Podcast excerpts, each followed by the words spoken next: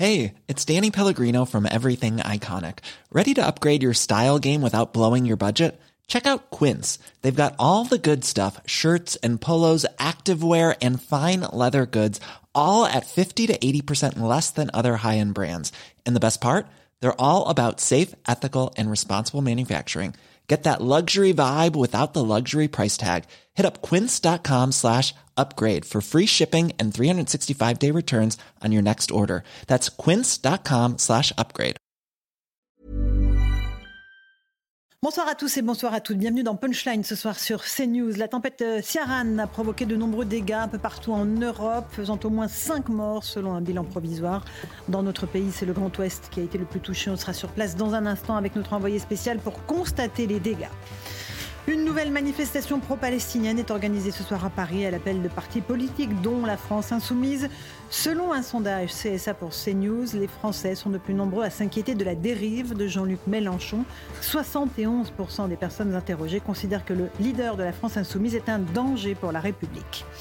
Et puis on verra qu'en Israël, les opérations militaires se poursuivent dans la bande de Gaza. L'armée continue de diffuser les images des atrocités commises par le Hamas le 7 octobre pour empêcher les contre-vérités de se propager.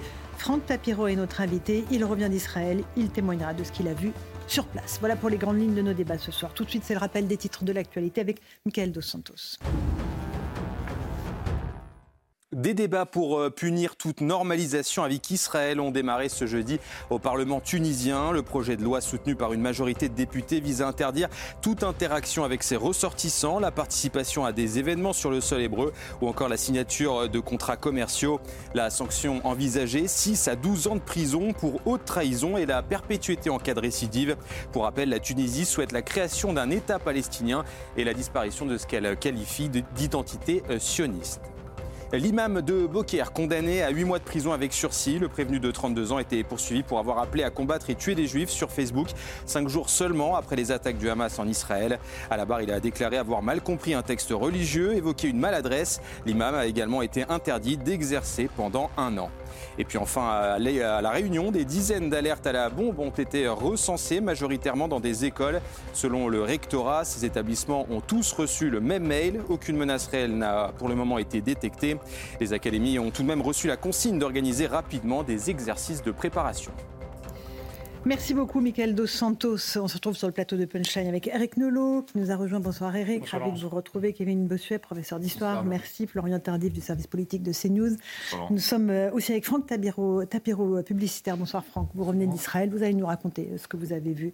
Vous avez fait un long périple. Euh, et évidemment, vous allez euh, témoigner de ce qui se passe sur place. Et Alexandre Devecchio, bonsoir, bonsoir Alexandre, rédacteur en chef euh, au Figaro. Avant ça, avant de parler de la situation et en France et en Israël, euh, on va faire un point sur cette tempête Ciaran qui a provoqué de, provoqué de très nombreux dégâts et notamment un deuxième mort, une deuxième personne qui est morte au Havre.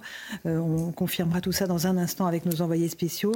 Mais d'abord, on va faire un petit bilan sur les dégâts qui ont été constatés avec Maxime Leguet. Des arbres jonchant le sol, des lignes électriques mises hors circuit. Dans le Finistère, le passage de la tempête Kiaran a laissé des traces. À Brest, les habitants ont été réveillés au milieu de la nuit par des rafales de vent d'une rare violence. Ça a soufflé très fort, on a l'impression que c'était des tornades. Voilà. On n'est pas habitué à ça, malgré le vent habituel en Bretagne euh, Rarement. J'ai changé ma voiture de place, je n'ai jamais fait jusqu'à présent. À Ploudelmazo, les dégâts sont similaires cet habitant déblaye la route à l'aide d'une tronçonneuse, une première dans la région. Euh, J'habite sur Port-Salle depuis 20 euh, ans. On n'a jamais vu ça en fait. Euh, depuis 99, on n'a jamais vu ça. Des routes barrées et une circulation périlleuse, autant d'obstacles qui ont ralenti l'intervention des secours. La tempête Kiaran poursuit désormais son avancée vers les Hauts-de-France et l'Angleterre. Voilà pour les dégâts. On va rejoindre nos envoyés spéciaux Augustin Donadieu et Antoine Durand. Bonsoir à tous les deux. Vous vous trouvez à Saint-Lô, dans la Manche, euh, où la ministre, il n'y a pas longtemps, a fait un point sur le nombre de foyers qui sont encore privés d'électricité, Augustin. Oui, tout à fait. Agnès Pannier-Runacher, la, ministre de la Transition énergétique, qui a rendu visite euh, sur ce site de coordination euh, d'Enedis. Point de situation. Il faut savoir que euh, ce matin, à 7 heures, ils étaient près d'1,2 million de Français à ne plus recevoir de courant à leur domicile. À midi, il n'était plus que 980 000. Alors, ce résultat a été rendu possible par le travail de RTE et d'Enedis, notamment au moyen d'hélicoptères. Deux hélicoptères qui ont survolé la Normandie aujourd'hui euh, pour repérer ces tronçons endommagés, notamment euh, par le fait d'arbres tombés sur, euh, sur les lignes. Ils nous ont expliqué le fonctionnement. Il faut simplement repérer un tronçon endommagé pour permettre à la suite du tronçon qui lui est intact d'être raccordé à un tronçon eh bien, en fonctionnement. Il faut savoir qu'Enedis fait appel à des drones. Aujourd'hui, ils n'ont pas pu voler évidemment avec ces fortes rafales de vent qui continuaient de souffler sur tout le littoral et sur le nord de la France. Mais à partir de demain, les drones vont pouvoir sur voler euh, ces euh, tronçons pour continuer eh bien, de réalimenter euh, tous ces foyers privés d'électricité. Résultat, aujourd'hui, un client sur quatre en Bretagne a pu être reconnecté. C'était un client sur trois dans la Manche. Il faut savoir que trois EHPAD ont été touchés par cette tempête. Ils n'avaient plus d'électricité. Ils ont pu recevoir des groupes électrogènes. 300 groupes électrogènes ont été eh bien, distribués ici ou là sur des, dans des endroits sensibles qui ne bénéficiaient plus d'électricité. Un mot également sur les pompiers. Avec la ministre euh, Agnès Pannier-Runacher, un point de situation a été fait avec euh, les pompiers. Ils ont reçu, rien que sur la journée d'aujourd'hui, près de 4000 appels. Ils ont effectué 1246 interventions. Il faut savoir que 1200 sapeurs-pompiers étaient mobilisés, euh, prêts à intervenir partout dans le Nord et en Bretagne lors de cette tempête et que 48 centres de secours ont été impactés par cette tempête. Et malheureusement, on déplore aujourd'hui, à la fin de cette journée, euh, deux blessés légers dans les rangs euh, des pompiers, un blessé léger à Coutances et le second à 40 euh, ans. Merci beaucoup Augustin Donadieu et Antoine Durand sur place à Saint-Lô dans la Manche et euh, le bilan au niveau euh, national euh, s'alourdit parce qu'on a un deuxième mort qui est confirmé au Havre. ce matin, un chauffeur routier avait été tué par la chute d'un arbre dans l'Aisne. 23 départements restent placés en vigilance orange dans tout le pays. Voilà ce que l'on pouvait dire de cette tempête qui continue à souffler dans notre pays. On va maintenant évoquer ce qui se passe au plan politique, évidemment, en France, avec ces actes antisémites qui se multiplient sur le territoire et qui augmentent de façon significative l'inquiétude de la communauté juive de France. La question qu'on va se poser ce soir, euh, à la lumière de ce que vous allez nous raconter aussi, Franck Tapero, c'est ce que risquent ceux qui se livrent à de telles exactions. On fait le point avec Tony Pitaro et Solène Boulan.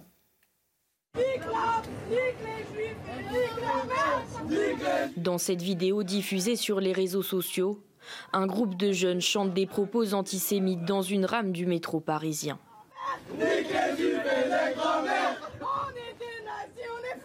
Des façades d'immeubles du 14e arrondissement ont quant à elles été taguées d'étoiles de David, dessinées au pochoir bleu. Dans un contexte de tension autour du conflit israélo-palestinien, les actes anti-juifs se multiplient et inquiètent cette Française de confession juive.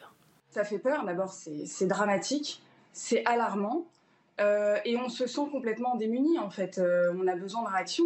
Euh, il y, a, quelque chose de latent et j'ai l'impression que, euh, que la société française ne prend pas la mesure de la gravité de ces actes. Il y a une impunité et on le voit bien sur les réseaux, le, fait euh, d'avoir cet anonymat, il y a eu une explosion des, des, propos, des tweets antisémites sur les réseaux sociaux depuis le 7 octobre. Alors que risquent les auteurs de ces actes? S'il y a des tags, des, des, dégradations sur des immeubles avec des discriminations en fonction de la religion, ça peut aller jusqu'à 4 ans d'emprisonnement. Si c'est de l'apologie du terrorisme, comme ces chants par exemple dans les, métros, ça peut aller jusqu'à 5 ans d'emprisonnement ferme. Et lorsque ce sont des, des propagandes ou de l'apologie du terrorisme et de l'antisémitisme, ça peut encore monter par voie d'Internet jusqu'à 7 ans d'emprisonnement. Des instructions ont été données par le garde des Sceaux pour que des peines fermes soient requises. Euh, Franck euh, Tapiro, vous, revenez d'Israël. Vous arrivez en France, euh, il y a les immeubles de Paris qui sont tagués avec l'étoile de David. Oui, ça, vous, ça, doit vous saisir, j'imagine? Alors, il y a plusieurs choses qui me saisissent. En fait, déjà au niveau des mots, hein, toujours, parce que je reviens chaque fois à bien nommer les choses, il va falloir qu'on arrête de parler d'antisémitisme. Mhm. C'est plus que ça? C'est de l'anti-judaïsme. C'est totalement différent. C'est de l'anti-judaïsme. C'est le judaïsme, ce sont les juifs qui sont ciblés ici, comme en Israël. En mhm. Israël, et vous pouvez voir toutes les manifestations, d'ailleurs, en France ou partout dans le monde, et dans toutes les interviews qu'on peut avoir des Gazaouis ou des, on va dire, euh, pro-Hamas, ils ne citent pas une seule fois le mot israélien ou sémite. L'ennemi, c'est le juif. J'entends, mais en France, ce qui est pénalisé, c'est l'antisémitisme. Oui, mais il va falloir. Donc ça, c'est la dénomination de notre droit. De bêtises, on a eu tellement de déni qu'il va falloir nommer les choses. Je comprends. L'antisémitisme, c'est l'antijudaïsme, il faut le dire. Là, c'est une étoile de David, c'est pas quelque chose qui représente tous les sémites qui, qui vont très très loin, les sémites. Donc déjà, pour ça, un, antijudaïsme. Deux, euh, ce qui est extraordinaire, c'est tout de même bien fait. C'est un pochoir. Mhm. Des gens se sont dit ah on va le faire bien. C'est pas comme à l'époque, euh, à partir de, des années 30 en Allemagne, on venait peindre avec euh, vous savez le pot de pinceau, le, pot de peinture mhm. et le pinceau Juden sur les devantures de magasins. Là c'est très très bien fait. Donc quand on voit ça, on se dit quoi? On va désigner. Donc évidemment on est totalement à l'envers du pacte républicain. On ne peut pas discriminer quelqu'un mhm. ni sur sa religion, sur son ethnie, on le sait. Hein. Le marketing éthique, par exemple, est interdit, Dieu merci. Mais qu'est-ce qu'on peut faire contre cela? Contre cela, il y a deux choses à faire. D'abord, appeler un anti-juif un anti-juif. Et deux, peut-être aussi réagir de façon. Euh, ce que j'ai dit, plein de gens me disent mais qu'est-ce qu'on peut faire? Ben Déjà, réagissez peut-être de façon créative. Moi, je propose, euh, plutôt que de passer notre temps à l'effacer, qu'on vienne dessiner un drapeau autour avec un manche et une main qui le tient. Mm. Comme ça, ces actes antisémites, on, le transforme en drapeau israélien. en disant vive Israël. Et eh ben, je peux vous dire, si on faisait ça partout en France, mm. et si on transformait ces actes antisémites avec une campagne pro-Israël, ça c'est pour moi ce que j'appelle une réponse créative qui du publicitaire. Mais oui, mais vous savez quoi, le publicitaire, c'est aussi de trouver des solutions à des problématiques. Vous avez raison, vous avez raison, Franck. Euh, et c'est important faisons de ça, le dire. Faisons ça tous. Euh, Éric Nolot, euh, ces tags antisémites, ils ont été pour partie perpétrés par un couple de Moldaves qui a été interpellé et qui est en situation irrégulière et qui avoue, et c'est une information européenne, avoir agi pour un commanditaire russe. Hmm. Donc là, on est sur de l'influence étrangère. Oui, bon, ce n'est pas étonnant. Mais bon, voilà. C'est dire qu'il n'y a pas que. Euh, voilà. ça complexifie le problème. Hein. Franck Tapiro, c'est son métier. Il est créatif. Moi, j'ai envie d'être moins créatif et un peu plus brutal. Euh, je crois que l'intervenante avait raison. Je ne sais pas si on prend vraiment la mesure, tous, la mesure de la situation. Je ne crois pas. Je pense qu'elle appelle des, des contre-mesures vraiment très sérieuses. D'abord, évidemment, la réponse pénale. La prison ferme et exécuter si possible. Ensuite, désarmer quand même tout le terreau intellectuel qu'il y a autour. Je vais nommer les choses. La France insoumise, c'est bien avant euh, euh, les massacres dans le sud d'Israël, fait entendre une petite musique que moi je n'hésite pas à qualifier d'antisémite. Donc il faut mmh. combattre, il faut aller voir si ces gens ont enlevé certains tweets qui sont des tweets négationnistes, mmh. il faut le dire, et je pense qu'ils sont encore sur les réseaux. Donc il faut faire ce travail intellectuel en plus du mmh. travail pénal. Et ensuite, j'anticipe un peu sur une prochaine séquence, il faut écouter ce que va dire Franck Tapiro tout à l'heure, parce qu'il faut s'entendre sur les faits. On assiste à un négationnisme en direct, il faut rappeler les faits, faut dire que 1400 personnes et sans doute plus ont été massacrées dans des circonstances abominables. Si on fait ce triple travail, alors vous n'allez pas convaincre ce couple de Moldaves avec ses commanditaires russes, on verra peut-être plus clair, euh, voilà. Vous n'allez pas convaincre ces, petits connards dans le, dans le métro, il faut quand même les, les mais aussi. Mais au moins la zone grise, mais au moins la zone grise, vous allez la combattre. Mais il faut être sur les trois plans, mais très ferme et arrêter de parler, commencer à agir. Mais Kevin Bossuet, je vous ai vu euh, vraiment acquiescer quand la jeune femme disait on ne prend pas l'ampleur de ce qui se passe en France. C'est évident, ce qui est en train de se passer, c'est très grave. On a l'impression d'un retour en arrière. Les Juifs dans notre pays ont toujours été menacés. Il faut rappeler qu'avant le 7 octobre, euh, les Juifs, ça représente moins d'un pour cent de la population et c'est eux qui euh, essuyaient 60% des actes antireligieux. Moi, je suis sensibilisé à cette cause parce que quand j'ai commencé ma carrière en banlieue parisienne, j'ai vu l'antisémitisme j'ai vu la peur des Juifs. J'avais une élève juive qui me parlait d'Israël et qui m'a dit à la fin de la conversation, Monsieur, surtout, ne dites pas que je suis juif. J'ai vu euh, que l'antisémitisme était devenu finalement un code culturel qu'on euh, traitait les autres de sales juifs, c'était un nom totalement euh, générique, que j'avais de plus en plus de mal à enseigner la Shoah, la naissance du judaïsme ou le conflit israélo-palestinien. Et j'ai vu également pendant la période Covid le complotisme, mmh. où euh, j'ai vu parfois certains élèves faire une association entre les juifs et les fameux laboratoires. Et puis il y a eu ce pogrom du 7 octobre. Ce crime génocidaire. Et là, on a vu les choses exploser parce que les gens ne font pas la différence entre les Juifs et les Israéliens. Et en fait, on parle d'importation du conflit israélo-palestinien, mais non, c'est l'antisémitisme est déjà là euh, euh, sous couvert d'antisionisme. L'antisionisme, c'est l'antisémitisme justifié. On essaye finalement de justifier notre haine des, des, des, des, Juifs en disant, par exemple, que euh, Netanyahou a colonisé la Cisjordanie, etc. Alors que quand on lit euh, la charte du Hamas, on voit bien que ce n'est pas de cela dont il est question, c'est de la, dis, euh, de, de, de, la destruction euh, d'Israël. Mmh. Donc voilà, donc là, ça explose. Moi, j'ai des amis juifs qui retirent, par exemple, leur nom du compte Uber de peur de se faire agresser, qui hésite à aller à la synagogue, qui retire euh, les mezuzahs, ça va très loin et il faut terrible. prendre conscience de cela. Alexandre Devecchio, euh, là-dessus, sur ce climat nauséabond oui, dans notre pays. Déjà, je pense qu'il faut quand même dire et répéter que, hélas, c'est pas un climat nouveau. Euh, ça a été dit là, votre expérience de professeur, mais le premier livre qui sort là-dessus, c'est Les territoires perdus de la République. C'est justement un livre de témoignage de professeur. C'est en 2002.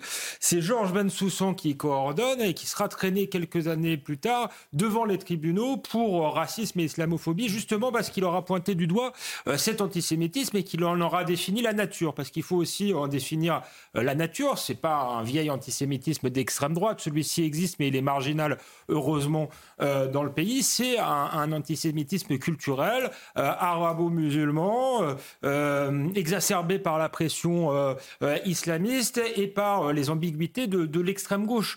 donc, si on veut le combattre, il faut déjà commencer à le nommer et pas faire semblant que c'est un antisémitisme qui tombe du ciel ou qu'on revit les années 30. Parce que c'est une situation peut-être aussi grave que les années 30, mais qui est, à mon avis, euh, historiquement euh, très différente. Et donc, euh, je pense qu'il va falloir faire la critique, effectivement, des partis qui sont ambigus, mais même, je dirais, les partis centristes, les partis qui ont gouverné, ont une responsabilité là-dedans, parce que c'est un antisémitisme largement importé. Donc, il va falloir mmh. se poser la question, est-ce qu'on veut continuer à importer cet, cet antisémitisme-là ou cet anti judaïsme sur notre territoire? Je, je, vous signale juste avant de passer la parole, Franck, le sondage qu'on a fait CSA pour CNews, 71% des Français considèrent que Jean-Luc Mélenchon est en danger pour la République. En début. C'est oui. Faut aller plus haut maintenant. Alors, je veux dire que euh, cet antisémitisme par rapport à l'État d'Israël, justement, n'a rien à voir avec l'État d'Israël, puisque bien avant la création de l'État d'Israël en 48, pendant la Seconde Guerre mondiale, le grand moufti a accueilli avec le signe d'Hitler Adolf Hitler, on le voit, les images mmh. sont là, et il lui dit qu'il sera complètement au soutien pour la déportation, l'exécution des Juifs qui sont déjà sur la terre de Palestine. Donc, arrêtons de... Encore une fois, c'est ça ce que j'appelle le révisionnisme. On a eu le révisionnisme mmh. après la Seconde Guerre mondiale, et depuis des années, on a le révisionnisme. C'est quoi? On réécrit une histoire du sionisme comme si le sionisme était un nouveau nazisme. Alors que le sionisme, quand on le prend depuis la fin du 19e siècle, c'est au contraire l'espérance d'un peuple qui dit juste l'an prochain à Jérusalem. Vous imaginez L'an prochain à Jérusalem devient une charte d'un mouvement nazi. Et c'est ce révisionnisme fait depuis des années, à la fois par le KGB dans les années 70, on reviendra si vous le voulez, plus euh, toute la mmh. l'énorme manipulation et la propagande de l'Iran et de tous les autres pays qui ont raconté ces petites histoires avec les collabos, les collabos français que nous avons, cette France indigne. Moi, je l'appelle maintenant les frères indignes. Parce que n'oublions pas que tout ça vient aussi des frères musulmans qui ont eux, raconter cette histoire. Il fallait nommer cette euh, entité sioniste qui était l'ennemi de cette partie du monde. Eh bien oui, on a des collabos, il faut le dire en France, je suis désolé, depuis les années 45, on ne les avait plus. On les retrouve, collabos, complices, complices non seulement de cet anti judaïsme mmh. et de cette importation, on va dire, de ce conflit, qui n'est pas uniquement de l'antisionisme, ça veut rien dire, puisqu'ils ne savent pas ce qu'est le sionisme. Donc encore une fois, ils ont désigné le juif pour ce qu'ils appellent le jeune des quartiers populaires en leur disant vous vivez exactement le même drame que les Palestiniens avec les Israéliens. Vous êtes les Palestiniens de France. Et ça, voilà donne, le récit. Et ça donne ce chant qu'on va juste écouter, euh, qui a résonné dans le métro. Une jeune fille a eu l'intelligence et la présence d'esprit de le filmer, euh, où euh, évidemment certains se glorifient, des jeunes, hein, a priori 13-14 ans, ouais.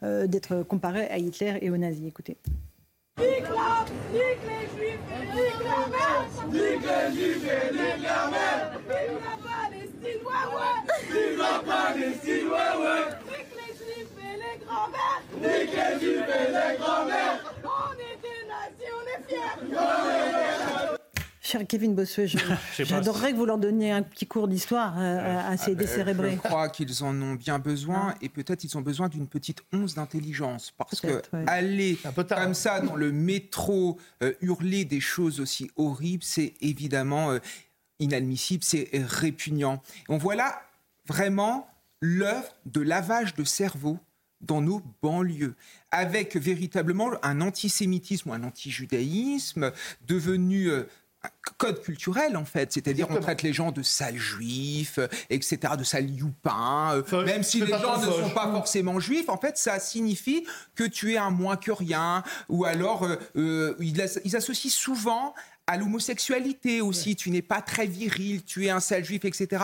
Enfin, c'est c'est horrible. Et moi, ce qui... C'est ce que vu- vous entendez dans les classes, ça, Kevin Bossuet on passe ça dans les classes, mes élèves sont Non, civilisés, ils font attention, mais ce que j'entends parfois dans le bus, que j'entends Ouais. dans la rue, etc.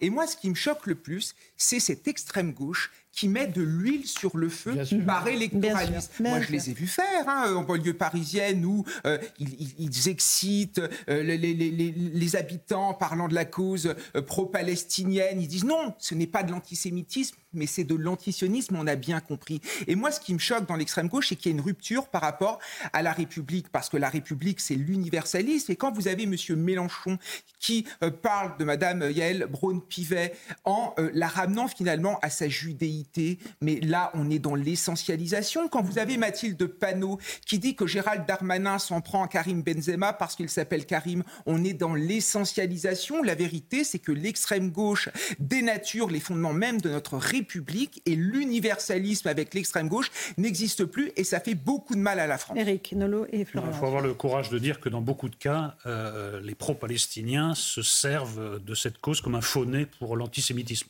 Dans beaucoup de cas. En réalité, d'ailleurs, c'est aussi le cas de beaucoup de pays arabes qui, au fond, pour eux, la Palestine, c'est un peu le sparadrap du capitaine Haddock. De temps en temps, ça les arrange, mais la plupart du temps, ils les emmerdent un peu. Les Palestiniens, ils aimeraient bien qu'ils n'existent pas. Quoi. Donc, en fait, tout ça, ce sont des prétextes pour l'extrême gauche, pour bordéliser, pour euh, une, une partie de la communauté arabo-musulmane pour pouvoir exprimer sous des dehors acceptables en fait son antisémitisme de fond. Donc c'est ça qu'il faut. Il faut aller, il faut dissiper les apparences et dire la vérité de ces discours. Et la vérité de ces discours, malheureusement, dans ce qu'on a vu dans ce, dans ce métro, voilà la vérité du discours. Là, il n'y a plus de- d'enrobage rhétorique, voilà la vérité. Il est vrai que l'antisionisme est devenu un alibi pour euh, l'antisémitisme. Et, et- et malheureusement, on pourrait parler, lorsque l'on voit ces images, d'antisémitisme new look. C'est-à-dire, et je rejoins euh, ce qui vient d'être dit euh, à l'instant, c'est presque devenu cool d'être antisémite. Et c'est ça le, le- le mais drame actuellement au sein de, de- de notre jeunesse. Absolument Et terrible. ça joue pas du tout en plus pour la- ce qu'on appelle la cause palestinienne. Je vais vous donner un exemple. Ça fait donc 75 ans qu'il y a une cause palestinienne. Prenez 100% des pays arabes. Ils se sont réveillés avec la cause palestinienne et à chaque fois qu'ils la brandissent, il n'y en a pas un qui bouge un doigt pour sauver un Palestinien. Il y a une dissociation absolue entre la cause palestinienne et le peuple palestinien. En gros, la seule chose qui réunit tous les pays arabes aujourd'hui, c'est la cause palestinienne. Ça leur fait une cause commune.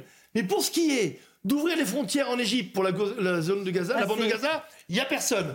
Pour ce qui est de la Jordanie, qui a 70% à peu près totalement palestinienne, il n'y a personne. En revanche, pour faire septembre noir en 1971 et tuer des milliers de Palestiniens, là on trouve les gens. Donc in fine, regardez l'hypocrisie, ce mensonge, cette, vraiment c'est- c'est une malhonnêteté intellectuelle de tous ces pays arabes qui adorent brandir la cause, mais qui oublient les hommes et les femmes palestiniennes. Alexandre Non, non, c'est tout à fait vrai. Euh, je pense aussi qu'il y a eu, euh, sur le plan idéologique, c'est parfois euh, euh, trompé de combat. Il y, a, il y a- il y a aussi un antiraciste qui a fait justement euh, des musulmans. euh, dans une forme d'essentialisation, forcément les, les damnés de la terre. Ils ne pouvaient être que les victimes, donc euh, ils ne pouvaient pas être islamistes, racistes, euh, antisémites. Et ce tabou-là euh, doit tomber. Et quand je disais que ça fait longtemps, j'ai rappelé les territoires perdus de la République, mais ce n'est pas euh, euh, quelqu'un d'extrême droite qui a fait la tuerie de Zaratora en, en 2012. Et on pourrait multiplier les exemples d'Ilan Halimi à Sarah Halimi, en passant par l'hypercachère, par exemple. Donc il serait temps d'ouvrir les yeux. Euh, euh, sur tout ça. Je pense que ça s'inscrit aussi, et c'est ce qu'on voit dans le métro. J'ai beaucoup dit, et je, je le maintiens, que c'est un, un antisémitisme d'impo- d'importation li- lié à une immigration qui a été euh, mal intégrée, mais c'est aussi sur fond de décérébration générale. Ce qu'on voit Oui. dans le métro, métro c'est qu'il y y a un euh, problème de, de, de repères. euh, Oui. euh, et c'est d'ailleurs incroyable parce qu'effectivement, l'école a, a fait beaucoup. euh, sur cette période-là de, de l'histoire, mais visiblement euh, a fait mal. Mais vous savez ce que ça donne Ah, oui. Alors, Eric- L'antisémitisme, plus les décérébrés, ça donne les nervis. Ouais, En bah, oui, oui, les- nervis de qui cassent les vitrines, Euh, qui cassent ouais. la gueule aux gens, c'est de là, c'est parmi ces décérébrés qu'on les recrute. Mais, mais la vidéo, il y a- il y, a quelque chose, je suis désolé, vous avez eu raison de flouter le visage, mais désolé de vous parler quand même de la vidéo non floutée. Oui. Il y a quelque chose d'encore plus choquant que leurs propos. C'est que cette jeune fille, qui doit avoir une vingtaine d'années, elle est morte de rire. Non, alors, moi j'ai vu la vidéo. Ah, moi, je l'ai non floutée, et j'ai pas Franck. Elle, Ah oui. elle est à la fois sidérée. Oui, je crois que c'est plus de la sidération, de l'énormité de ce qu'elle est en train Mais elle est morte de rire, je suis désolé. C'est Alors, dur à dire, hein. C'est dur à dire, mais alors, on va je vous dis, je l'ai vu, j'ai été choqué par les deux. Vous l'avez pas peut-être pas vu ce qu'elle était hier soir dans TPMP. On va juste écouter ce qu'elle a dit Ah bah, parce qu'elle a souhaité témoigner, témoigner à visage découvert, ce qui je trouve est courageux. C'est très courageux, mais Écoutons ce qu'elle a dit. Écoutons ce qu'elle a dit. Ils étaient vraiment dans leur truc. euh, J'ai quand même essayé de, de- de me cacher un peu parce que j'avais un peu peur qu'on euh, qu'on me prenne mon téléphone ou qu'on me prenne à partie.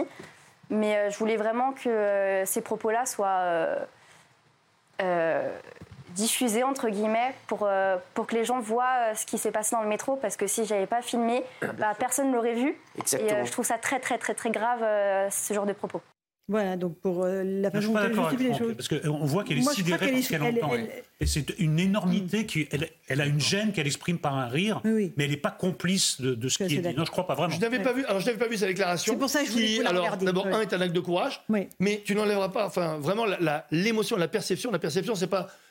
C'était détaché de ça. hein. Quand j'ai vu, et je suis pas le seul, la vidéo, on a tous été, on s'est dit, mais c'est horrible, mais c'est pas possible qu'elle rigole. Et je suis désolé, c'est très bien. Alors, bravo, merci. Pardon, je retire ce que j'ai dit suite à cette, euh, cette interview. Mais jusqu'à cette interview, 100% des gens qui ont vu cette vidéo ont vraiment pensé qu'elle se marrait. Mais si vous voulez dire quoi Que eux, ils sont coupables, bien entendu, mais que autour, je suis désolé, il va falloir que les gens Il y a un réagissent silence autrement. Allez, on continue ce débat dans un instant euh, qui est passionnant. On sera rejoint par le général Paloméros. On partira notamment en Israël pour voir euh, où en est la situation militaire. A tout de suite dans Punchline sur CNews. 18h31, on se retrouve, 17h31, pardon, on se retrouve en direct dans Punchline sur CNews. Euh, tout de suite, le rappel des titres de l'actualité avec Michael Dos Santos. La tempête Kiaran a fait au moins deux morts en France. Au Havre, un homme de 70 ans est décédé. Il a chuté de son balcon au moment de fermer ses volets. Dans l'Aisne, un chauffeur routier a été tué dans sa cabine par la chute d'un arbre. Selon le dernier bilan du ministère de l'Intérieur, 16 personnes auraient également été blessées, dont 7 sapeurs-pompiers. L'armée israélienne évoque des affrontements de plus en plus rapprochés dans la région de Gazaville. Selon Tsahal, des dizaines de combattants du Hamas ont été neutralisés. Ces derniers avaient lancé des grenades, des engins explosifs et tiré des missiles anti-chars. Une frappe israélienne aurait également fait 27 morts près d'une école de l'ONU, selon le ministère de la Santé du Hamas. Enfin, dans le nord de l'État hébreu, les échanges se poursuivent entre Tsahal et le Hezbollah libanais. Et puis enfin, la Ligue de football professionnel a fixé au 6 décembre prochain le match OM-OL. Cette rencontre avait été annulée dimanche dernier après le caillassage du car lyonnais et la blessure de l'entraîneur Fabio Grosso. Le lieu de la rencontre sera annoncé plus tard par la Ligue, une fois que toutes les conditions de sécurité seront réunies selon les autorités publiques. Merci beaucoup, Michael Dos Santos, pour ce rappel des titres de l'actualité. On a été rejoint par le général Jean-Paul Paloméros. Bonsoir. Bonsoir. Merci beaucoup d'être là, ancien chef d'état-major de l'armée de l'air. Euh, on va avoir besoin de votre expertise pour euh, comprendre où où on en est exactement de l'offensive euh, israélienne sur le terrain. D'abord, on va rejoindre en direct justement nos envoyés spéciaux, Anne-Isabelle Tollet, Olivier Gangloff. Bonsoir à tous les deux. Vous vous trouvez à proximité de la bande de Gaza et la riposte militaire d'Israël se poursuit avec une très forte intensité, Anne-Isabelle. Euh, effectivement, Laurence, on a pu observer tout au long de la journée avec Olivier Gangloff eh bien, euh, le pilonnage incessant de cette bande de Gaza qui se trouve juste derrière moi.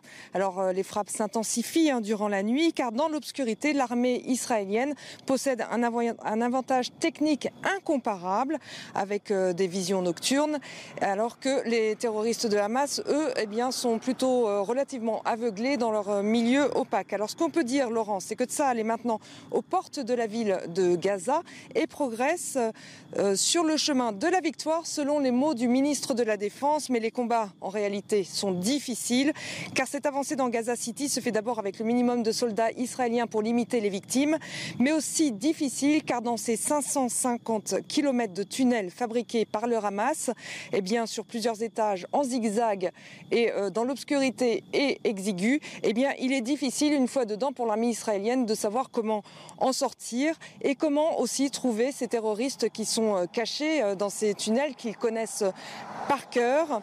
Les otages du Hamas, rappelez-vous, avaient annoncé qu'ils avaient marché des kilomètres dans ces tunnels. Et en parlant d'otages, eh le nouveau bilan euh, est de 242 personnes détenues en otage par les terroristes du Hamas dans cette bande de Gaza.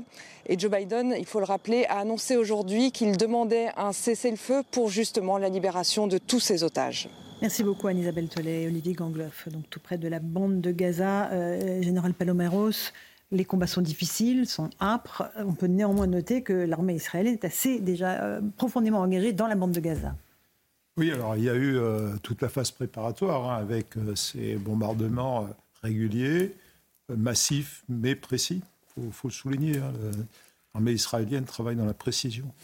Évidemment, dans Gaza, 2 millions et quelques personnes. Mhm. Évidemment, les dommages collatéraux sont quasiment inévitables. On peut en parler. Mais donc, Première phase, amoindrir le, Hamas, l'affaiblir au maximum dans ses ressources euh, et surtout le tenir sur le, sur le qui-vive, quoi. Le, forcer un peu dans, dans son repère, dans ses repères, dans les en particulier dans les tunnels. Deuxième élément, pénétration sur trois axes, euh, qui étaient les axes euh, à la fois les plus simples, mais ceux qui permettent aussi quelque part de commencer à, à cerner, si je puis dire, Gaza.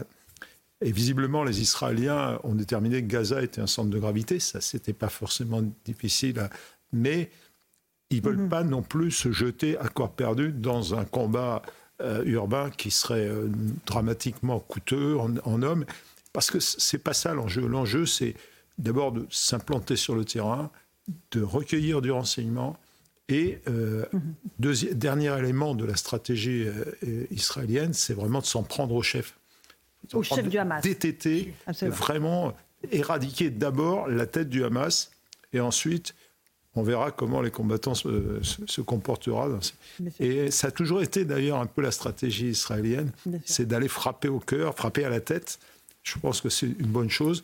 Euh, un dernier élément militaire cette fois-ci, c'est que les Israéliens sont passés maîtres, euh, ils font partie des rares euh, armées dans le monde qui puissent coordonner parfaitement les efforts des différentes composantes, de la composante terrestre, voire maritime, aérienne évidemment, qui est une grande force israélienne, et des forces spéciales.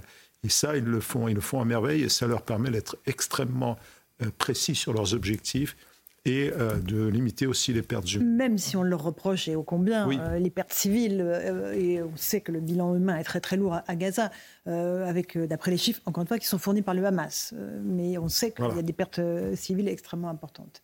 C'est un, indéniable pour vous. Bien sûr, pour avoir malheureusement mené des opérations aussi, dans par exemple en Bosnie, on se souvient aussi de la guerre en Libye, il y a un moment donné où, euh, où les choix sont de toute façon euh, difficiles pour les, décideurs politiques qui donnent les grandes orientations et les chefs militaires, eux, qui doivent les traduire de manière très concrète. Moi, je suis persuadé, connaissant un tout petit peu l'armée israélienne et ses chefs, qu'ils sont conscients, évidemment, ils sont conscients de ces mm. enjeux et de la responsabilité qu'ils portent devant euh, le monde entier. Le monde entier. Mais S'ils le font, c'est parce qu'ils estiment que dans cette guerre contre le terrorisme, il y a un moment donné où, ça vaut la peine, si vous voulez. Mhm. C'est difficile de dire ça hein, quand on sait qu'il y, a des morts. mais le Hamas ayant pris euh, cette mhm. population en otage, ne, peut pas, enfin, je veux dire, les Israéliens ne peuvent pas se laisser paralyser par, euh, par, par, cette prise d'otage. Et c'est ça l'enjeu. Pour les militaires israéliens, mhm. c'est effectivement difficile, mais je trouve qu'ils font un très bon boulot. Cela dit, il y a des dommages collatéraux. On se souvient que quand les Alliés ont, sont entrés en France à la fin de la Deuxième Guerre mondiale, on ne rappellera pas les chiffres, mais on a tué beaucoup. C'est euh, une comparaison qui vaut ce qu'elle vaut, mais c'est pour expliquer qu'on ne fait pas de guerre malgré tout sans, sans qu'il y ait de victimes. Et la première victime, c'est la population civile. Et on peut voir, bien entendu, le- Vous étiez sur place, hein, je rappelle. sur place. Vous avez rencontré des soldats de l'armée israélienne. Absolument, absolument. En fait, on est parti pendant trois jours avec euh, le KKL, qui est une, une des- la plus ancienne association écologique, euh, écologiste au monde, elle a 120 ans, qui était là bien avant qu'Israël soit un État. Et en fait, ils ont organisé voilà, un voyage avec des journalistes, avec des élus. On a pu aller sur place. Pourquoi? Parce que même si on, on connaît, on croit connaître, quand on est sur le terrain, je ne parlais pas en plus un, un militaire, c'est encore plus la question, mais rien ne vaut le terrain, rien ne, ne vaut la rencontre avec les gens. On y a été pour deux raisons. D'abord, un, bah, essayer de soutenir, soutenir, euh, soutenir les gens. euh, on a vu des familles, et vous savez qu'en Israël, il n'y a pas une famille qui n'a pas été impactée directement ou indirectement par ce qui s'est passé le 7 octobre. Mhm. C'est un petit pays. Ils ont tous été impactés. C'est inouï. Et on y été aussi pour témoigner. Alors, soutenir, on y a été déjà, donc on était basé à Tel Aviv, et on est descendu dans le sud. On a visité Ofakim, on a visité Sderot. Il faut le savoir, parce qu'on ne le dit pas, parce qu'on parle, et c'est normal hein, qu'on parle des réfugiés palestiniens.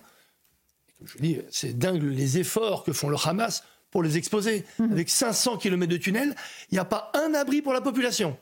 500 km de tunnels. Il pourrait abriter toute la population de Gaza et de Cisjordanie. Mais non, c'est normal. Bon, bref, je reviens à ce qui se passe en Israël. Les villes du Sud sont totalement abandonnées. Elles ont été vidées aussi. Vidées. On a exfiltré toute la population pour les protéger parce que pendant l'intervention, on oublie de dire que depuis 15 ans, à peu près 12 ans, il y a des, envois, non pas de roquettes, mais de missiles. Il faut arrêter de. missiles. Et je parle euh, sous contrôle d'un militaire. Ne parlons pas de roquettes. La roquette, vous savez, c'est, on, on a l'impression que c'est un petit pétard, une petite. Non, non. Oui, oui. Ce On sont a des que C'est missiles. un mortier d'artifice. Voilà. Des missiles qui sont tirés de mosquées, qui sont tirés d'hôpitaux, qui sont tirés d'écoles. Pourquoi? Parce que on repère euh, l'endroit d'où est parti le missile et on provoque une riposte. Et la riposte, bien entendu, fera des missiles, des, des missiles- des- des victimes civiles. Ça, on est habitué à cela. Et on a vu que dans ces villes, donc Sderot et Ofakim, les villes sont des villes fantômes. On a vu, et j'étais jamais allé dans une ville pas comme un militaire, parce que je ne connaissais pas une ville qui était vraiment avec des scènes de guerre, des maisons détruites. Mais quand j'ai détruite, c'est il n'y avait pas 5 cm sans un impact de balle. Complètement explosé, brûlé de partout. On a rencontré des militaires, on a vu malheureusement aussi des stèles devant des maisons de policiers ou de militaires israéliens qui sont morts pour aller libérer les gens, pour tenter de les libérer. On était à Sderot devant, vous savez, ce fameux commissariat qui a été rasé. Mais c'est pas un petit commissariat de quartier, c'est un immeuble énorme. Ils ont préféré le raser parce qu'il était complètement détruit. Il y a eu 20 ou 30 policiers morts à l'intérieur, des snipers de chaque côté qui empêchaient les secours de venir. Ils ont tiré sur les infirmiers, etc., etc. Donc, il faut dire, un, qu'il y a des villes fantômes. Deux, que la population a été déplacée. Il y a des milliers, des dizaines de milliers de réfugiés israéliens en Israël. Ils étaient à Tel Aviv. On s'est retrouvés dans des qu'on n'en hôtels. parle presque pas. Mais on n'en parle jamais. euh, On parle jamais que parce que c'est normal. On va regarder que d'un autre côté, on regarde pas. Oui, il y a des dizaines de milliers de réfugiés de Sderot, par exemple, dans- dans l'hôtel où on était à Tel Aviv, rempli avec des femmes, des enfants de partout, qui vont rester peut-être des semaines et des mois avant de pouvoir retourner chez eux, quand ils ont un chez eux, chez eux sans une attaque de missiles quotidienne, incessante, ou dans les abris. Donc en fait, finalement, on a vu ce- cela et on s'est dit, mais on va les- essayer de les soutenir. Puis on, on a essayé d'aller visiter aussi euh, des centres. Et ça, ce qui est extraordinaire, c'est la résilience de cette société israélienne. On est en guerre et on voit des gens qui sont tous debout, la tête haute, solidaires et unis. Je croyais connaître Israël, mais quand on les voit dans un- une, une époque aussi difficile, je peux vous dire qu'en fait. Ça vous a fait du bien, en fait. Mais en fait, je croyais aller les soutenir, ce sont eux qui nous soutenaient. Hier, quand on est reparti, ils nous ont dit faites attention à vous, parce qu'en France, ça va être terrible. Ils nous disent on a conscience que vous seriez beaucoup plus abrités et à l'abri en Israël qu'en France. Ils le pensent sincèrement, pour vous dire l'image que la France a par rapport à cela. Donc en fait, on voulait aussi témoigner, parce qu'on a vu tellement de choses inouïes, ignobles, proférées par les insoumis ou les indignes, comme on les appellera, ou sur les réseaux sociaux, qui tentent à dire que tout est une fake news, qu'on n'a pas décapité des enfants.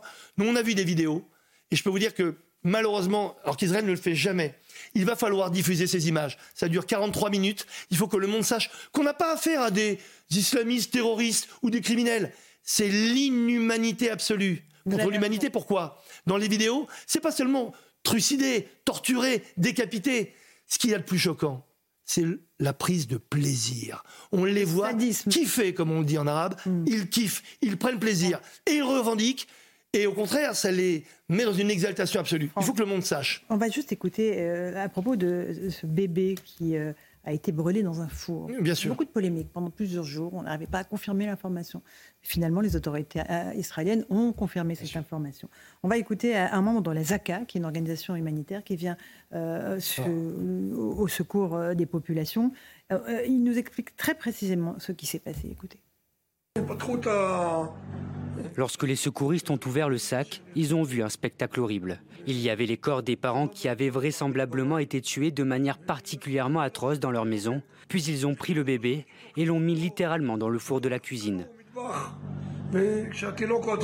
Alors que le bébé était encore en vie, ils l'ont mis dans le four et ils l'ont fait cuire vivant. Le corps était brûlé et malheureusement, de ce que j'ai pu en voir en raison de la chaleur, le corps était gonflé et un élément du four s'était même greffé sur le corps. Oui, c'est euh, inimaginable. Euh, général, euh, est-ce que c'est la guerre, ça? Qu'est-ce que c'est, Général Palomaros Ce sadisme, cette horreur absolue? Disons que le fait de parler de terrorisme englobe évidemment beaucoup de facteurs, mais c'est le, meilleur qualificatif. C'est-à-dire sans limite, sans règles, sans contraintes. Et c'est pour ça que quand on parle, je fais une incise, mais quand on parle de cessez-le-feu, de machin, non, on ne fait pas un cessez-le-feu contre les terroristes par définition. Ce n'est pas une guerre entre États. D'ailleurs, c'est élever le Hamas à un rang qu'il ne mérite pas de dire aujourd'hui qu'il y a une guerre entre Israël et le Hamas. On n'a pas d'autre mot. C'est difficile parce qu'on ne trouve pas. Mais le vrai mot, c'est la lutte contre le terrorisme. Et là, quand on en arrive à cette conclusion, on se dit, mais Israël se bat pour sa survie, mais est-ce qu'il ne se bat pas aussi pour l'autre, quelque part? Notre Seul, euh, c'est encore un peu comme l'Ukraine avec la Russie. Mhm. Est-ce que c'est pas le, le, front avancé, si vous voulez, de la lutte contre mhm. des tas de choses, dont l'extrémisme, dont... L'islamisme qui en fait ah, forcément. Des, extrémismes. Euh. Effectivement. Franck Tapiro, il faut les diffuser, ces témoignages-là. Il faut voir ces choses-là. Parce qu'il y a eu tellement de négationnisme là depuis le 7 octobre. On a dit ça n'existe pas. Oui, non, c'est pas vrai. Il n'y a pas eu de bébé décapité, il n'y a pas eu de bébé brûlé dans les Le Négationnisme, mais, mais au vrai, c'est parce qu'en fait, on a, vu les images. On sait qu'elles ont été prises dans les GoPro des euh, terroristes euh, inhumains, et on a qu'ils ont posté. Et on est, vous savez, les révisionnistes ou les négationnistes vont jusqu'au bout. Et malgré tout, c'est une fake news. On ne veut pas admettre, encore une fois, ça je parlais d'anti-judaïsme tout à l'heure, les juifs sont des victimes. C'est normal, il y a une normalité de la mort du juif, et on, on, refuse ce, on va dire, ce statut épouvantable de victime d'attentat odieux. Mhm. Donc vous imaginez jusqu'où ça va, on nie même, on nie la vie, et on y même la mort. Oui, c'est ça qui est terrible. Kevin, je vous ai vu euh, frissonner en écoutant ce, ce choriste. comment ne pas frissonner face à ce torrent d'horreur, ce torrent euh, d'ignominie? Évidemment, on pense tout de suite à la Shoah ce qui s'est passé euh, dans le cadre de la Shoah par balle dans les pays de l'Est, mais également quand Hitler a construit les camps d'extermination. Mais il y a quand même une différence entre les nazis et les gens du Hamas. C'est-à-dire que malgré les horreurs, les nazis étaient encore attachés à la vie. Une fois que euh, la guerre était finie, ils ont tout fait pour cacher leurs crimes. Parfois, ils ont changé de nom. Ils, ils sont partis. Je pense par exemple à Mengele, l'affreux médecin d'Auschwitz qui a réussi à s'enfuir et à refaire sa vie ailleurs, tandis que les, euh, les, combattants du Hamas sont du côté de la mort, puisque leur but, c'est de mourir pour atteindre le paradis. Et ce qu'il y a encore de plus horrible finalement, c'est qu'encore une fois, comme après la Seconde Guerre mondiale, les Juifs doivent prouver que ça a existé parce qu'il y a un courant négationniste. On nous dit que c'est trop horrible pour que ça puisse être vrai, et surtout cette rhétorique antisémite qui dit que finalement le Juif est responsable de ce qui lui arrive et qu'on l'a bien, on l'a un petit peu bien cherché. Et mhm. ça, c'est horrible. Et c'est pour ça que ce que fait euh, l'État israélien, qui est une grande démocratie du côté de la vie. D'ailleurs, euh, je note qu'Israël ne condamne jamais à mort ses opposants, c'est dire si c'est une digne démocratie. Là, je remarque que l'État israélien est obligé de montrer cela pour prouver que ça existait. Donc derrière cela, il y a un combat civilisationnel parce que Israël, c'est la tête de pont des valeurs occidentales au Proche-Orient et ça, il faut le redire, le dire et le redire. C'est ce que disait le général. il y a un tel déni? Parce que la, vérité euh, isole lorsque le mensonge rassure. Et les gens qui sont aujourd'hui euh, et qui se disent euh, pro-palestiniens et, qui reconnaîtraient que ces actes ont été commis, ils seraient en quelque sorte exclus de, la communauté, c'est-à-dire de, ceux qui sont justement défenseurs de, la cause palestinienne. C'est pour cela qu'ils sont dans, ce déni-là. Mmh. Et c'est pour cela aujourd'hui qu'il y a un déni de, réalité en plus euh, augmenté par, euh, par notre société euh, actuelle qui est régie entre guillemets par, par les réseaux sociaux, où n'importe quelle vérité ou contre-vérité devient vérité sur les réseaux sociaux. Éric Nolot. Euh, mon métier, c'est de commenter, mais là, je peux pas. Non, c'est trop dur. Bon. C'est trop de- Ça fait depuis le 7 octobre, effectivement, qu'on est tous sous cette charge émotionnelle. Et imaginez qu'on puisse en arriver à mettre un bébé vivant dans un four. Je comprends votre émotion, Eric. Cette guerre de la vérité, vous savez, c'est un combat qu'on doit tous mener. Euh, parce qu'on est envahi, comme vous l'avez très très bien dit, hein, par euh, les réseaux sociaux, des fake news, des gens qui retweetent, qui tweetent, qui pensent que justement, euh, quand on sort sa propre vérité, euh, cela suffit pour qu'elle devienne universelle. C'est ce qu'on appelle la paranoïa au vrai sens du terme. hein. La paranoïa, c'est cela. C'est quand on fait de sa vérité une vérité universelle. Ce combat pour la vérité, il est fondamental parce qu'on a mis plus de 80 ans à enfin que le monde accepte, entre guillemets, puisqu'il y y en a encore qui luttent aujourd'hui, que les chambres à gaz ont existé, que la Shoah n'était pas une invention des Juifs, que les fours crématoires ont existé. On ne mettra pas 80 ans pour se justifier et expliquer ce qui s'est passé le 7 octobre. Ça, il faut s'enlever de la tête et on, a- on est tous des combattants de la vérité aujourd'hui. Absolument. Euh, oui, Euh, Alexandre Devecchio. Ce qu'a dit le, général Palomero, il ne faut pas oublier qu'il y, a il y a encore 15 jours, on avait un, un- un professeur euh, euh, assassiné euh, à Arras euh, au cri Akbar. Euh, à ma connaissance, la France aujourd'hui ne colonise personne. Il n'y a pas de conflit de territoire en France où il y en a un qui est, qui est non dit. Donc, et on a les mêmes soucis. Au Bataclan, on n'a pas montré les images, mais on a eu des gens émasculés. Donc, effectivement, c'est une, une, lutte commune de l'Occident contre une nouvelle barbarie, une barbarie islamiste. Et je pense qu'il faut, il faut aussi bien le comprendre. Euh, on peut être sensible à la, à la rhétorique euh, disant il faut que les, les- les Palestiniens aient leur État, certes, mais on n'est plus dans un conflit de territoire, on est dans un conflit de civilisation, dans un conflit idéologique et qui est mondial, qui n'est pas seulement entre euh, Israël et, et- la Palestine. Je crois que quand on a compris ça, on regarde ce conflit sous un autre prisme. On va beaucoup aussi parler des dommages collatéraux, de la dimension asymétrique du conflit. Là aussi, il faut se méfier, pas être paresseux. On peut avoir l'impression que Gaza, euh, c'est David contre Goliath euh, israélien qui a des moyens technologiques supérieurs. En réalité, si on, on place la focale d'un peu plus loin, euh, Israël est un petit pays au milieu de 53 pays arabes. C'est quelques millions d'habitants par rapport à des dizaines et des centaines de millions d'habitants. Donc c'est aussi un, un David israélien contre un Goliath islamiste. Non pas tous les pays arabes Non, islamistes, mais- c'est un phénomène qui monte euh, partout et qui, est- qui est mondial. Donc euh, voilà, méfions-nous du, du manichéisme et, et, euh, hum, des images justement euh, là de, de bombardements. Et n'oublions pas effectivement les bébés brûlés. On n'a pas forcément montré les images. Et je pense moi que justement pour lutter contre le révisionnisme, peut-être qu'il va falloir le faire. Peut-être, peut-être. En tout cas, merci beaucoup de ce témoignage, Franck Tapiro. Merci à vous. Revenez quand vous voulez. Eric, vous vouliez quand même dire un repris des êtres vivants dans un four, ça s'appelle du nazisme. Comment vous pouvez aller à une manifestation avec des autocollants de ces salauds Bon. C'est horrible. On va, on va faire une pause, Eric. On va euh, Ouais. euh, respirer parce que, évidemment, euh, c'est absolument terrible. On se retrouve dans un instant dans Punchline sur CNews et sur Europe 1. À tout de suite. Bonsoir à tous et bonsoir à toutes. Bienvenue dans Punchline ce soir sur CNews et sur Europe 1. Voici les mots d'un acteur qui résonne fort et juste, ceux de Philippe Torreton, qui, rompant avec la lâcheté ambiante et l'atmosphère empoisonnée qui règne dans notre pays, s'exprime dans une tribune claire et nette. Permettez-moi de vous en lire un extrait ce soir. Le 7 octobre dernier, des terroristes ont atrocement massacré des centaines et des centaines d'hommes, de femmes et d'enfants pour l'unique raison qu'ils étaient juifs. Plus de 30 Français font partie de ces victimes, tandis que d'autres sont otages du Hamas. Je cherche, je cherche et je ne vois rien. Pas de pancarte, pas de slogan rassembleur, pas de cortège immense, pas de mots d'ordre, pas de concert, rien ou si peu. Si en fait, pardon, je vois des graffitis antisémites qui se peignent tout en lâcheté sur les murs de nos villes. Je vois les circonvolutions langagières n'arrivant pas à dénoncer l'horreur. Je vois le cynisme et le clientélisme politique d'extrême gauche bégayer. Je vois la honte européenne se refaire une santé plus de 80 ans après son dernier triomphe. Je vois finalement un petit pays se dresser seul contre la barbarie islamiste. Alors je le dis au nom de la France combattante et résistante qui a vu naître Zola, au nom de ses 20 et 100, au nom de ces milliers que chantait Ferrat, qui voulait, comme je le veux aujourd'hui, que ces enfants sachent qui vous étiez. Je suis juif. Merci Monsieur Torreton pour ces paroles. On en débat ce soir dans Punchline.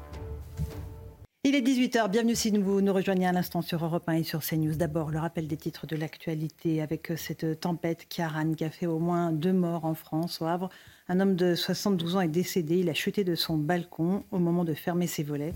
Dans l'Aisne, un chauffeur routier a été tué, lui, dans sa cabine par la chute d'un arbre. Selon le dernier bilan du ministère de l'Intérieur, 16 personnes auraient été blessées, dont 7 sapeurs-pompiers. On fait un point en direct dans un instant avec nos envoyés spéciaux.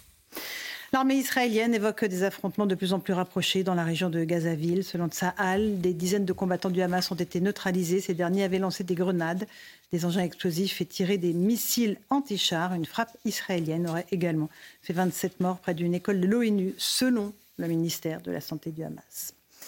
L'imam de Beaucaire, condamné à 8 mois de prison avec sursis, le prévenu de 32 ans, était poursuivi pour avoir appelé à combattre et tuer des juifs sur Facebook cinq jours seulement après les attaques du Hamas en Israël. À la barre, il a déclaré avoir mal compris un texte religieux. Il a évoqué une maladresse. Il a également été interdit d'exercer pendant un an. À La Réunion, des dizaines d'alertes à la bombe ont été recensées, majoritairement dans des écoles. Selon le rectorat, ces établissements ont reçu le même mail aucune menace réelle n'a été détectée à cette heure. Enfin, la Ligue de football professionnel a fixé au 6 décembre prochain le match OM-OL. Cette rencontre avait été annulée dimanche dernier après le caillassage du car lyonnais et la blessure de l'entraîneur Fabio Grosso. Le lieu de la rencontre sera annoncé plus tard par la Ligue, une fois que toutes les conditions de sécurité seront réunies. Voilà pour les titres de l'actualité. Il est 18h02 On est sur euh, CNews et sur Europe 1 avec Eric Nolot, qui est journaliste et écrivain. Bonsoir Eric. Bonsoir Laurence. Kevin Bossuet, professeur d'histoire. Bonsoir, Kevin. Euh, nous sommes avec Florian Tardif, journaliste politique à CNews. Bonsoir, le général Jean-Paul Palomero, c'est là. Bonsoir. Ancien chef d'état-major de l'armée de l'air. Julien Drey, ancien député. Alexandre Devecchio, rédacteur en chef au Figaro. Bonsoir Laurence. On va évoquer évidemment euh, la situation en Israël, cette tribune de Philippe Torreton, dont je vous ai lu euh, quelques extraits tout à l'heure, qui est très forte, très émouvante. Ça tranche vraiment dans le climat ambiant de, lâcheté euh, que nous évoquions au début de l'émission. Mais d'abord, on va faire un point sur cette tempête qui a été meurtrière dans notre pays. Deux morts donc, ont été, sont à déplorer ce soir. Augustin Donadieu, vous êtes à Saint-Lô dans la Manche avec Antoine Durand. Le bilan est très lourd ce soir. Le bilan est très lourd parmi les civils, mais également parmi les pompiers. Vous l'avez rappelé, sept pompiers ont été blessés lors d'interventions. Il faut savoir que des dégâts mineurs ont eu lieu dans les villes que nous avons fréquentées aujourd'hui et que nous vous avons fait vivre euh, sur l'antenne de CNews et d'Europe 1. Tout à l'heure à Saint-Malo, c'était des bateaux qui se sont décrochés euh, de leur corps mort, des pièces de zinc sur les toitures que les pompiers euh, s'affairaient à sécuriser, quelques arbres également qui se sont couchés sur la route. Même chose ici à Saint-Lô, là où nous nous trouvons avec euh, Antoine Durand. Des arbres pour la plupart centenaires qui ont carrément eh bien, soulevé le bitume dans lequel ils étaient euh, plantés depuis maintenant euh, des dizaines d'années. Des arbres qui n'ont pas supporté les rafales de vent qui ont eh bien, atteint la nuit dernière près de 158 km heure dans la nuit à Saint-Malo. Il faut savoir, je vous le disais, que les pompiers étaient fortement mobilisés toute cette journée. Ils ont reçu ici dans la région près de 4000 appels. Ont mené près de 1245 interventions. On l'a dit, euh, deux décès sont à déplorer. Un chauffeur euh, de poids lourd dont un arbre est tombé sur sa cabine et un septuagénaire euh, qui est tombé de son balcon. Une chute de 5 mètres qui lui a donc été fatale. Sept blessés parmi les rangs des pompiers et des clients, des, Français qui ont été coupés d'électricité une grosse partie de la journée. Ce matin à 7 heures, ils étaient 1,2 million de Français à ne plus avoir de courant à leur À midi, il n'était que 980 000, dont la moitié, figurez-vous, en Bretagne. Ce résultat, il a été rendu possible par le travail d'RTE et d'Enedis. Toute la journée, ils se sont affairés à, trouver les tronçons qui ont été endommagés, ceux sur lesquels des arbres sont par exemple tombés euh, sur les lignes. Pour permettre quoi? Pour permettre de raccorder les, tronçons fonctionnels au réseau électrique. C'est la raison pour laquelle eh bien, plusieurs centaines de milliers de Français ont pu retrouver euh, l'électricité. Ce soir, 12 départements restent en vigilance orange pour crues, inondations et vents violents. Et demain, les équipes d'Enedis et de RTE euh, travailleront à pied d'œuvre encore une fois pour tenter de ramener l'électricité à tout le monde beaucoup. Augustin Donadieu, qui est sur place avec Antoine Durand à Saint-Lô dans la Manche. Un autre témoignage, celui de Pascal Rostin, qui est photographe de presse. Bonsoir à vous. Pascal Rostin, vous vous trouvez sur l'île de Crozon, dans le Finistère, qui a été complètement isolée ce matin après le passage de la tempête. Racontez-nous un peu ce que vous avez vécu aujourd'hui. Oui, bonsoir Laurence. Alors, ce qu'on a vécu cette nuit, c'est quelque chose d'absolument inouï qu'on n'avait jamais vécu. Euh, j'ai vraiment eu l'impression cette nuit qu'il y avait un TGV dans mon jardin. Mon toit a été arraché. Euh, j'ai eu Olivier de au téléphone qui m'a dit euh, il est à Tahiti, mais lui il suit avec ses instruments, hein, avec les houlographes. Il m'a dit il y avait des, des vagues aux pierres noires de 21 mètres, c'est-à-dire que c'était carrément le Cap Horn. nous avons vécu une nuit absolument dantesque. Et j'ai parlé tout à l'heure avec un officier à la retraite de la Marine nationale qui lui en a vu d'autres, et il m'a dit ce qu'on a vu sur la presqu'île de Crozon, c'était vraiment incroyable. Ce matin, j'ai voulu rejoindre la pointe du Rat ou la pointe Saint-Mathieu. Euh, impossible, les routes, on était vraiment coupés du monde. Les 22 500 habitants de la presqu'île de Crozon, c'est une presqu'île, je tiens à le signaler, pour vos auditeurs, vos téléspectateurs, la presqu'île de Crozon, en fait, il y a trois pointes au bout de la Bretagne. C'est celle qui est au milieu en forme de croix. Et il y a trois routes qui rejoignent le continent et les trois routes étaient complètement bloquées. On était coupés du monde.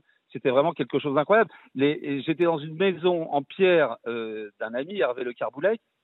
J'avais l'impression d'être en Californie lorsque j'avais vécu des tremblements de terre. La maison en pierre bougeait. C'est-à-dire c'était vraiment quelque chose de dantesque, quelque chose qu'on n'a jamais vécu ici et quelque chose qu'on espère ne jamais revoir. Cela dit, depuis ce matin, les équipes de la DDE, d'Enedis ont fait un travail incroyable, les pompiers. On a eu beaucoup de chance d'avoir été prévenus par les médias parce que du coup, il n'y a eu aucun blessé, aucun décès, beaucoup, beaucoup d'arbres arrachés, beaucoup de toits envolés, beaucoup de dégâts matériels, des bateaux qui se sont renversés. Mais heureusement, dans le Finistère, pas de blessés, pas de décès. Et la solidarité bretonne a fait que dès ce matin, on voyait des voisins qui sortaient des scies, des, des tronçonneuses pour aider leurs voisins, les arbres qui étaient tombés. Et finalement, bah, c'est une tempête de plus et les Bretons s'en relèveront. Mmh. Euh, un dernier mot, Pascal Rostin. Euh, on dit que cette tempête, en fait, était trois fois plus grosse que celle de 1999 qui avait absolument ravagé euh, le pays. C'est ce que vous avez constaté, vous aussi, en fait? Alors, avec une chance incroyable, il n'y a pas eu de submersion. Pourquoi? Parce que le, le gros, d'abord le coefficient. Hein, une submersion, il faut trois, éléments. Il faut évidemment un gros coefficient. Or, le coefficient hier soir était de 69. Il faut que la marée haute correspondent avec le coup de vent. Le coup de vent, le, coup de vent à 200 km/h a eu lieu à 3 heures du matin et à 3 heures du matin, heureusement, la mer était basse. Merci beaucoup Pascal Rostin d'avoir pris euh, un peu de temps pour euh, témoigner sur Europe 1 et sur CNews avec euh, cette tempête Ciaran. On va juste écouter Gérald Darmanin, ministre de l'Intérieur, qui estime que le pire a été évité. Il faut continuer à faire attention puisque pour la Normandie et les Hauts-de-France, jusqu'à 18h-20h, il y aura des vents extrêmement violents. Et donc euh, cette période de tempête n'est pas terminée. Il faut continuer à être euh, extrêmement attentif aux consignes de, sécurité. Et puis après la tempête, notamment je parle pour les gens de Bretagne et de l'ouest de la France, il y a toujours des moments de difficulté, euh, des bâtiments qui peuvent être encore en, contestation, si j'ose dire, d'architecture, des arbres qui peuvent tomber. Donc il faut toujours faire attention et appeler les secours, appeler les sapeurs-pompiers s'il y a une difficulté apparente. Voilà pour ces conseils de prudence avec ce bilan de morts donc dans notre pays, dont On va faire une toute petite pause. On se retrouve dans un instant. On va évoquer la situation en Israël avec des combats extrêmement intenses, notamment sur la frontière nord, euh, euh, au niveau du Liban, avec le Hezbollah libanais qui affirme avoir attaqué 19 positions israéliennes. On en parle avec le général Palomero dans un instant. Tout de suite. 18h13, on se retrouve en direct dans Punchline sur CNews et sur Europe 1. On est avec euh, le général Jean-Paul Paloméros. Euh, Israël, la réplique israélienne euh, se déploie sur deux fronts, à la fois au niveau de la bande de Gaza, on, va l'évoquer dans un instant, mais il y a aussi le front nord avec le Liban, puisqu'il y a eu aujourd'hui de nombreuses frappes israéliennes sur des cibles du Hezbollah qui évidemment, avait également attaqué les, positions israéliennes.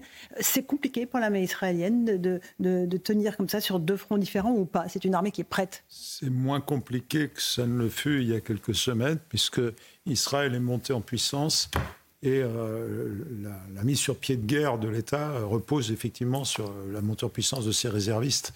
Euh, un, un, pays ne peut pas être en permanence sur le pied de guerre. Là, il n'y a pas d'effet de surprise. Et en plus, Israël avait assez légitimement privilégié ce front, mhm. qui de loin paraissait le plus dangereux. Le Hezbollah, c'est une vraie force armée. Le Hamas n'a pas encore montré qu'il était une force armée, on va le voir dans les jours suivants. Est-ce que c'est un groupe de terroristes qui agit avec des actes terroristes? C'est pas impossible. Euh, c'est même, oui, c'est même sûr. probable.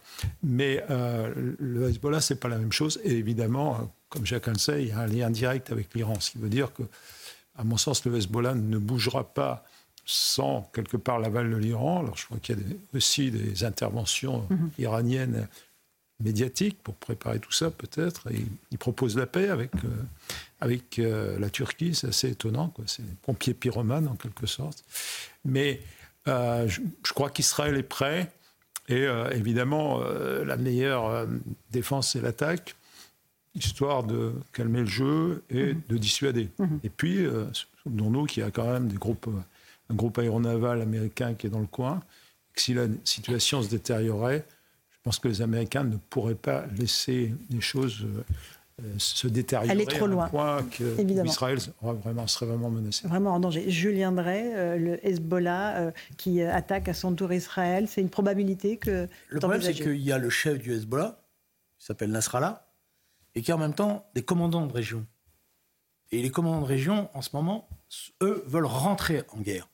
Et Nasrallah est pris dans cet étau-là, parce que les, les opérations que vous voyez ne sont pas des opérations qui sont téléguidées. C'est des opérations où les, commandos, euh, les commandants disent maintenant c'est nos frères, il faut y aller, etc. Donc il y a une logique de guerre qui peut s'imposer par-delà les, grands états-majors. Euh, voilà. Et, c'est la, difficulté du moment dans lequel on est. Et ça, c'est renforcé par l'arrivée de milices irakiennes euh, qui ont franchi la frontière hier et qui, elles, veulent en découdre tout de suite. Donc la situation, elle est, on est sur un baril de poudre et même quand vous voulez la contrôler, vous ne la contrôlez pas. Après, sur l'Iran, le problème de l'Iran, c'est qu'eux aussi, ils sont sur un baril de poudre.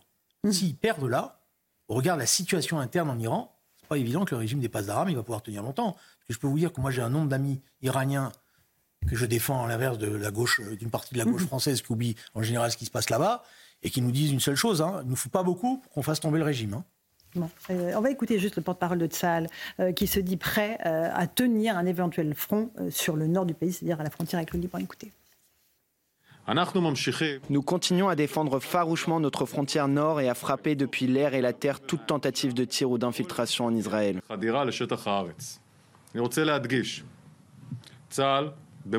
Je tiens à souligner que l'armée israélienne est prête à répondre à toute personne qui tenterait de déstabiliser la situation sécuritaire dans le nord du pays. Nous sommes très bien préparés à la frontière nord.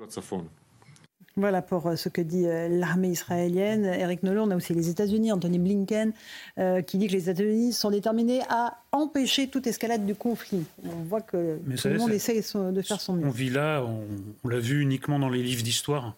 On, on, revisite une période, on dit voilà l'engrenage, euh, les, contemporains le voyaient arriver, euh, voilà, stade après stade, aggravation après aggravation, et nous, on voit le résultat final dans le livre d'histoire. Et là, on vit l'histoire en direct, et franchement, plus personne ne sait comment ça peut euh, tourner. Effectivement, l'intérêt de l'Iran, c'est pas forcément d'entrer dans, un embrasement régional, mais est-ce que c'est toujours la rationalité qui parle? Bah, L'histoire nous a prouvé que non. Donc là, on est vraiment sur un baril de poudre. Ça peut mm. être euh, une sorte de mini-guerre mondiale. Euh, l'histoire, vous êtes professeur d'histoire, euh, Kevin Bossuet, elle est évidemment imprévisible. Elle est complètement imprévisible. Tout peut déraper. Il suffit, par exemple, d'un missile mal ajusté qui tombe dans un autre endroit que celui qui était prévu pour que finalement tout explose. Et ensuite, il faut aussi voir, par exemple, euh, ce qui se passe euh, chez la population également palestinienne, je veux dire en Cisjordanie, avec de plus en plus d'affrontements entre les colons et cette population-là, avec euh, quelque chose qui bouge énormément. Donc évidemment, tout est imprévisible et c'est aussi ce qui est passionnant dans ce que l'on vit, parce que tout est possible. Et ceux qui nous disent que la guerre, finalement, euh, la guerre mondiale n'est pas possible, ce n'est certes pas le plus probable, mais euh, vous savez, à l'époque, euh, en 1933, 1934, 1935, on nous disait que la Seconde Guerre mondiale n'allait jamais arriver, et elle, a, elle est arrivée. Mmh, absolument. la bascule, elle, Alors, Florian Tardif, Alexandre Vecchio. On ne va pas faire de parallèle avec ce qui s'est passé assez récemment en Ukraine, par exemple, mais on a failli basculer. Lorsqu'il y a eu ce missile qui a tué deux Polonais, si c'était un missile envoyé par les Russes et qu'un État qui fait partie de l'OTAN était ainsi attaqué, mhm. la bascule était assez rapide, où l'on pouvait rentrer assez rapidement dans un conflit international. C'est-à-dire, on, ne se rend pas compte parfois, lorsque l'on évoque telle ou telle situation, à quel point, justement, le, point de bascule euh, peut, arriver à tout moment. Euh, Général Paloméros Non, oui, je, suis d'accord avec vous, mais il y a quand même. Je, je, pèse mes mots, mais il y a plus de rationalité, entre guillemets, dans le conflit euh, russo-ukrainien, avec tout ce que ça peut comporter, que dans ce qui se passe en ce moment. Ce qui se passe est beaucoup moins prévisible. Il y a effectivement, et ça a été parfaitement expliqué, il y a la grande politique et il y a la réalité du terrain. Et cette réalité du terrain, elle peut entraîner des engrenages Mais euh, rappelons-le, Israël, et le, le, le représentant de Sahel l'a dit, Israël est bien préparé. Là, il n'y a pas d'effet de surprise. Il a d'ailleurs fait dégager les zones qui sont les plus en- à risque. Là aussi, ça fait des réfugiés qui viennent. Mais euh, il a fait monter en puissance ses réservistes. Donc, euh, c'est très dissuasif quand vous avez la salle devant vous. euh, le Hezbollah connaît quoi. Et il voit les conséquences. Il peut, il peut être ramené à, à- à- à- à rien du tout, si vous voulez, en quelques semaines.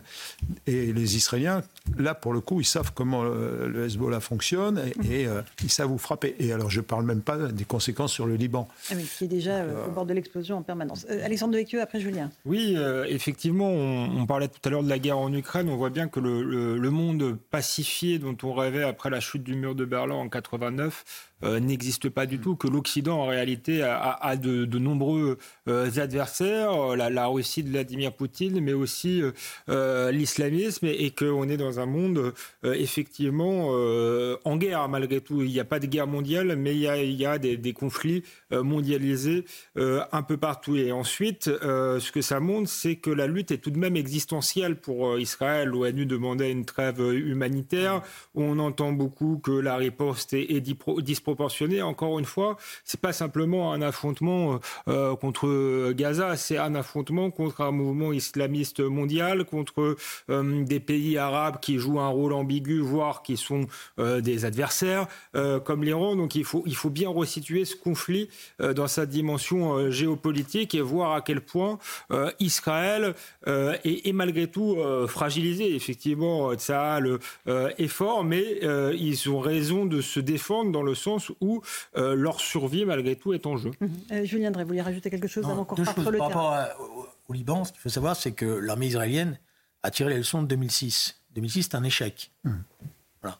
Euh, ils sont rentrés une première fois, ils croyaient qu'ils avaient réglé le problème, ils sont, ils sont ressortis, ils, sont rentrés- re- ils ont eu des, des pertes très lourdes. de Gaza. hein, Voilà, de- non, non, de- du Liban. Du Liban. De 2006. Ok. Le- L'opération au Liban en 2006, pour l'armée israélienne, a été considérée comme un échec par rapport à ce qu'ils avaient prévu euh, et par rapport au nombre de pertes.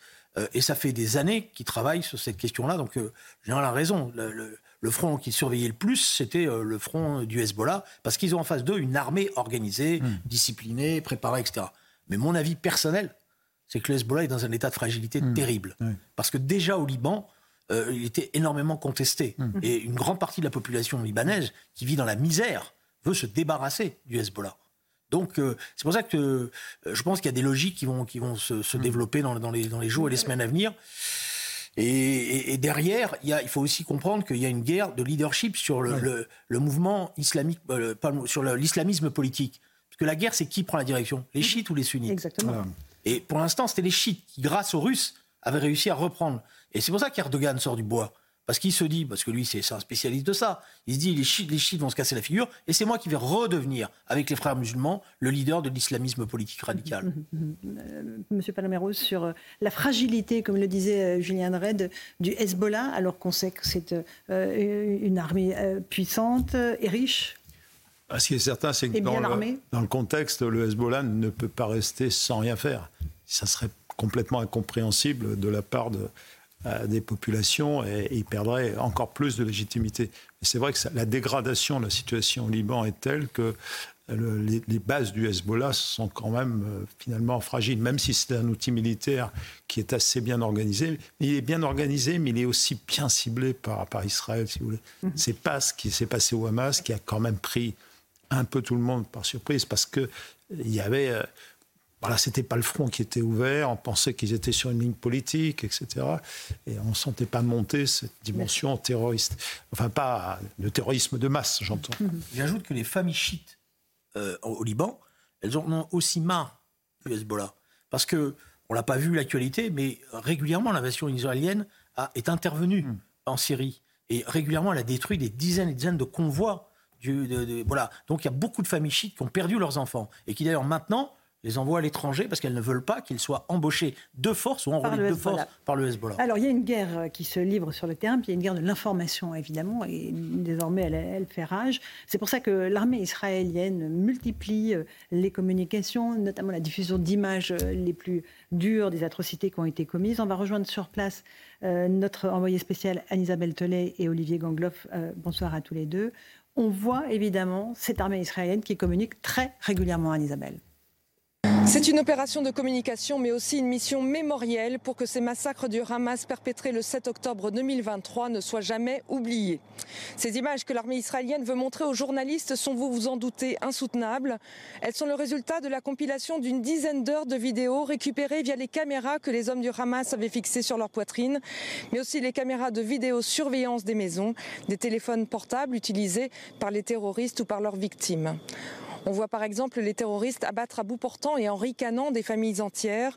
Des corps déchiquetés gisent dans des mares de sang et sur certains extraits, on entend le son insupportable des tortures qui sont infligées aux habitants des kibbutz et qui, pour être honnête, je n'ai pas pu regarder. C'est donc un enchaînement de scènes de massacres très difficiles à regarder qui vise à montrer les horreurs aux journalistes pour qu'ils témoignent de ces images qui ne sont pas, il faut le savoir, diffusées en Israël. À noter que les légendes de ces vidéos sont rédigées en anglais et non en hébreu, ce qui prouve que Tzal cible les médias internationaux pour contrer les fausses informations, voire même l'effroyable négation de ces massacres qui sont relayés dans certains médias, mais aussi sur certains réseaux sociaux. Kevin Bossuet, c'est euh, une véritable armée de désinformation qui est à l'œuvre hein, sur les réseaux sociaux et pas seulement. Ah non, mais c'est affreux. On le voit sur Twitter, on le voit sur Facebook, mais on le voit surtout sur TikTok, où vous avez quand même des influenceurs qui sont payés pour euh, défendre la cause palestinienne et derrière ça, le Hamas. Enfin, c'est incroyable ce torrent de, de, désinformation. Et en plus, les jeunes ont de moins en moins d'esprit critique. Moi, j'ai l'habitude de dire, il n'existe pas euh, d'images justes, il y a juste des images. Et c'est vrai qu'il manque cet esprit critique qui permet aux jeunes finalement de hiérarchiser euh, l'information et qui leur permettent également de vérifier euh, les différentes sources. Mais le fait de prouver, c'est comme un instinct de survie pour les, Israéliens, pour les Juifs. Parce qu'il faut montrer au monde l'horreur du 7 octobre, montrer en quoi c'était un crime génocidaire, montrer en, quoi c'était un pogrom. Parce que le problème, c'est que plus on s'éloigne du 7 octobre, plus finalement euh, ces, ces horreurs-là sont oublié et on le voit également euh, dans les médias. Moi, je parle, je suis désolé Laurence, mais de médias complices. Mhm. Quand vous avez l'AFP qui refuse euh, de, l'agence France Presse qui refuse euh, de dire que le Hamas est une organisation terroriste, moi ça me choque. Quand vous avez la BBC qui fait exactement la même chose, moi ça me choque. Quand vous avez le traitement journalistique, par exemple, de ce fameux hôpital, vous savez, on a accusé d'abord les, les, Israéliens et, et, le New York Times ou encore le Monde ont dû s'excuser le lendemain. Mais le mal était fait parce que les gens ne, croient seulement la première version. Donc il y a une éthique que euh, devraient avoir les journalistes. Heureusement, il y a de très bons journalistes, mais il y en a d'autres. Il faut qu'ils pensent que nous sommes dans une guerre de l'information et eux doivent être du côté de la vérité et de l'information. Mon Dieu, si, puissiez-vous être entendu, euh, Eric Nolot, du côté de la vérité et de l'information. Je poursuis mon parallèle entre hier et aujourd'hui. On a connu ça. Ça s'appelle le négationnisme. Là, les réseaux sociaux s'en mêlent, donc c'est le négationnisme en direct. Mais en effet, il y a une responsabilité des diffuseurs.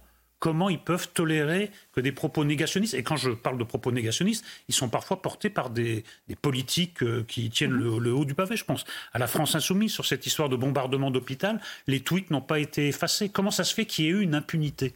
C'est ça qu'il faut combattre. Et en effet, il y a des gens qui sont quand même payés pour répandre ces fausses nouvelles, des influenceurs, dont le métier est de désinformer.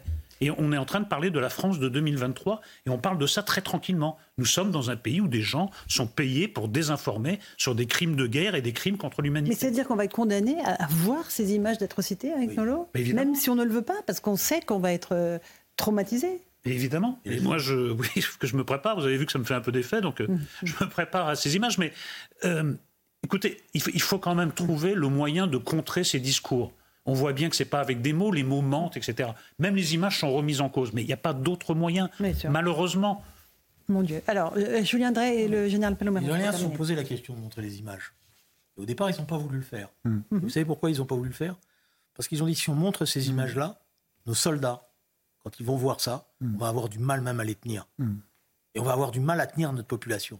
Donc ils ont préféré, l'état-major a demandé à ce qu'on ne diffuse pas les images. Mais on est arrivé dans un moment je pense que la décision doit être prise là dans les heures qui viennent. Elles vont être diffusées en Europe. Mon Dieu. Euh, et je voulais juste faire une remarque. Moi, ce qui me surprend, bon, les histoires de réseau, c'est quand même toute une série de reprises, mais j'ai l'impression presque des fois c'est une armée qui est organisée. Je vais prendre un exemple, si vous me permettez. On en a parlé hier. La fameuse note du cabinet du ministre, etc., qui a été reprise pour argent comptant par toute une série. Il disait quoi, Julien? Il disait grosso modo que les Israéliens allaient expulser les Palestiniens, Oui. Gaza, etc. Et occuper, on, Et on en occuper a Gaza, débattu hier soir sur ce plateau. Voilà, voilà, voilà. J'ai retrouvé, à sortir du débat, j'ai retrouvé toute une série de gens dont j'ai les noms, parce que je vais leur dire, qui reprenaient à leur compte sans avoir vérifié rien du tout. Alors que je vous l'ai dit sur le plateau et je le confirme. Le gouvernement indien a dit, c'est une note, on ne sait même pas comment elle est arrivée là. Dans les cabinets ministériels, il y a plein de mecs qui font des notes. C'était une option, c'est pas la nôtre. L'option d'Israël n'est pas d'occuper Gaza. Alors, euh, un, un dernier mot, Général Non, En 2014, je- j'étais à la tête du commandement de la transformation de l'OTAN. Et euh, il se trouve que c'était mon métier de préparer l'avenir. Je ne vais pas dire prévoir, préparer. Et euh, j'avais mis ce sujet sur la table en disant d'une manière très simple euh, aux, aux chefs d'État et de gouvernement la bataille de l'information, c'est la bataille que les démocraties n'ont pas le droit de gagner. Il faut que les démocraties apprennent à la mener en conservant leurs valeurs, mais en étant aussi offensifs et voire agressifs que l'est l'adversaire. Et tout ça est amplifié, je crois que tout le monde le- reconnaît, par les nouveaux outils technologiques. On parle des Mhm. réseaux sociaux, mais eux-mêmes alimentés maintenant par des automatisations. Les deep fake news deviennent des deep, deep fake news. On peut- trafique même les images, voilà. Aujourd'hui, vous avez des, des images qui sont complètement contrefaites, où on fait parler, machin, et, et c'est relativement difficile. Maintenant, ça commence à devenir difficile de faire la- vraiment la, la part du vrai et du faux. Et ça, c'est, ça, nous- ça, ça risque de gangréner euh, Mhm. effectivement nos sociétés. C'est déjà le cas. Moi, je le vois avec mes Et les petits-enfants jeunes qui générations, sont- et qui notamment sont les sur jeunes TikTok. générations. euh, je suis obligé de leur Il faut- expliquer un petit exactement. peu pourquoi. Euh, faire c'est des pas- cours d'histoire en permanence. Bien Merci sûr. beaucoup, Général Paloméros. 18h31, on fait le rappel des titres de l'actualité. Sur Europe 1 et sur CNews avec Michael Dos Santos. Dans le nord d'Israël, le Hezbollah libanais affirme avoir attaqué simultanément 19 positions de l'armée israélienne. Tsahal évoque également des affrontements de plus en plus rapprochés dans la région de Gazaville. Des dizaines de combattants du Hamas ont été neutralisés. Ces derniers avaient lancé des grenades, des engins explosifs et tiré des missiles anti-chars. La Ligue de football professionnel a fixé au 6 décembre prochain le match OM-OL. Cette rencontre avait été annulée dimanche dernier après le caillassage du car lyonnais et la blessure de l'entraîneur Fabio Grosso. Le lieu de la rencontre sera annoncé plus tard par la Ligue une fois que toutes les conditions de sécurité seront réunies. Enfin, la tempête Karan a fait au moins deux morts en France. Au Havre, un homme de 72 ans est décédé. Il a chuté de son balcon au moment de fermer ses volets.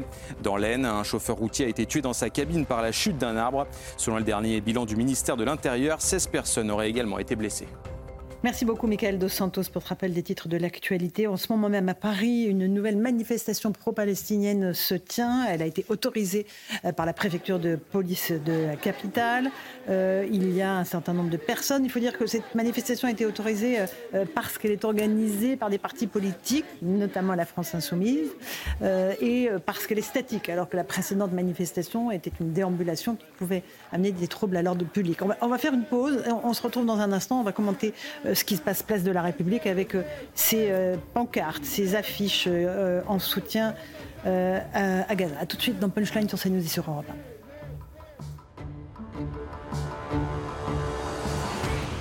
18h37 bientôt, 38, on se retrouve euh, en direct sur Europe 1 et sur CNews dans Punchline avec euh, cette manifestation en faveur du peuple palestinien qui est euh, en train de se dérouler à Paris, place de la République. Manifestation autorisée par la préfecture euh, de police et organisée par des partis politiques dont la France Insoumise. Je ne sais pas si on entend bien les slogans, peut-être on va monter un petit peu le son pour entendre ce qui se dit, ce qui se... Bon, liberté, on entend liberté, mais c'est vrai que c'est un petit peu, euh, un petit peu sourd. Il y a du monde, euh, visiblement, euh, Julien Drey.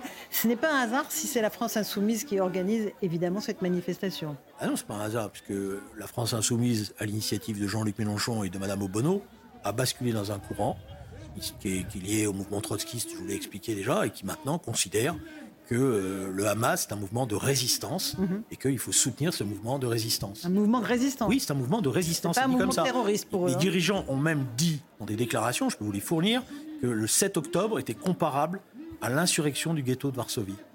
J'ai les phrases, hein, je peux vous les amener, etc. et tout. Donc ils sont dans cette logique-là.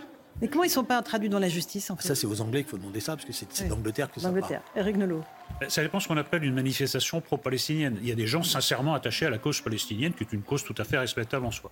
Mais parmi eux, il y a des gens qui ont, c'est ce que j'ai essayé de dire en vain tout à l'heure, des autocollants à la gloire des parapentistes, c'est-à-dire des gens qui ont découpé des, des gosses, éventré des, des, femmes enceintes. Ils sont mélangés euh, aux autres et il y en a qui euh, scandent des propos négationnistes. Donc moi je trouve qu'on devrait faire quand même la différence entre les manifestants, que les deux catégories que je viens de citer en Mhm. répondent devant la justice. Et je souligne une coïncidence qui n'en est pas une, qui est plutôt une corrélation.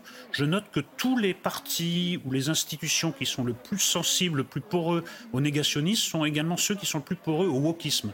Je trouve que ce sont deux mouvements qui marchent du même pas, le wokisme et l'islamisme et le négationnisme.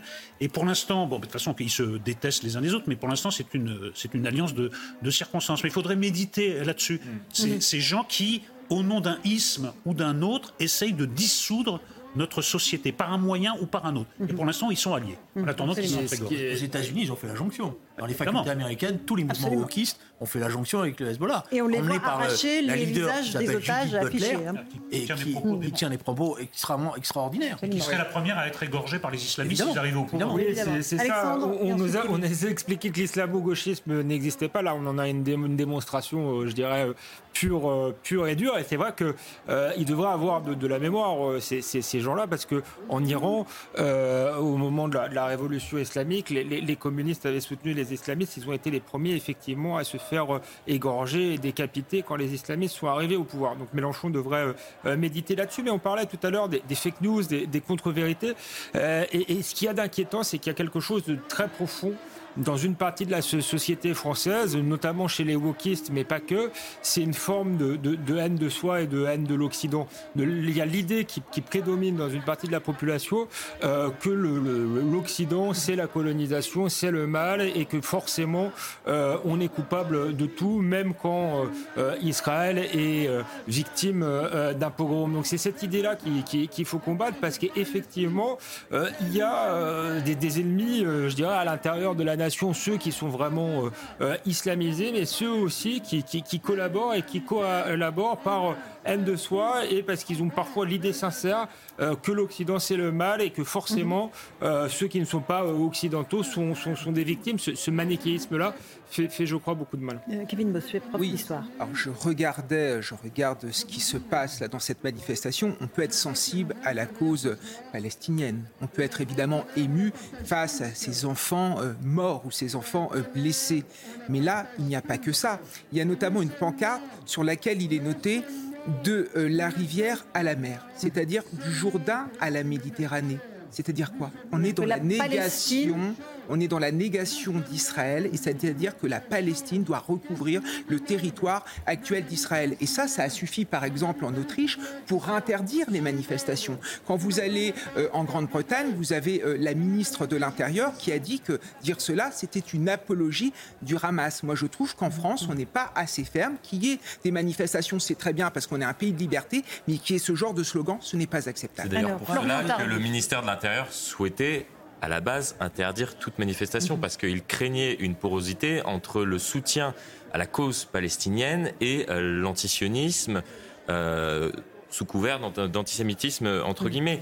Euh, dans, dans- lorsque euh, Pascal Léglise, euh, la directrice des libertés publiques et des affaires juridiques au ministère de l'Intérieur, soutient cette décision prise par, par le ministre de l'Intérieur devant le Conseil Mhm. d'État, elle justifie justement ce- cette demande en expliquant que les manifestations euh, déclarées jusqu'à présent avaient pour but de se féliciter des modalités utilisées pour la résistance. Et c'est bien ça le problème, c'est-à-dire que, euh, par exemple, euh, protester euh, en soutien à, la cause euh, palestinienne et euh, protester contre les bombardements parce que malheureusement il y a des, des pertes civiles, euh, pourquoi pas Mais aller euh, dans la rue euh, pour expliquer que l'État d'Israël n'existe pas, là, cela cause Il y a un problème, effectivement. Alors, juste, euh, il y a euh, des élus que l'on voit avec leur écharpe tricolore qui se rassemblent euh, derrière une pancarte euh, en faveur d'un cessez-le-feu immédiat.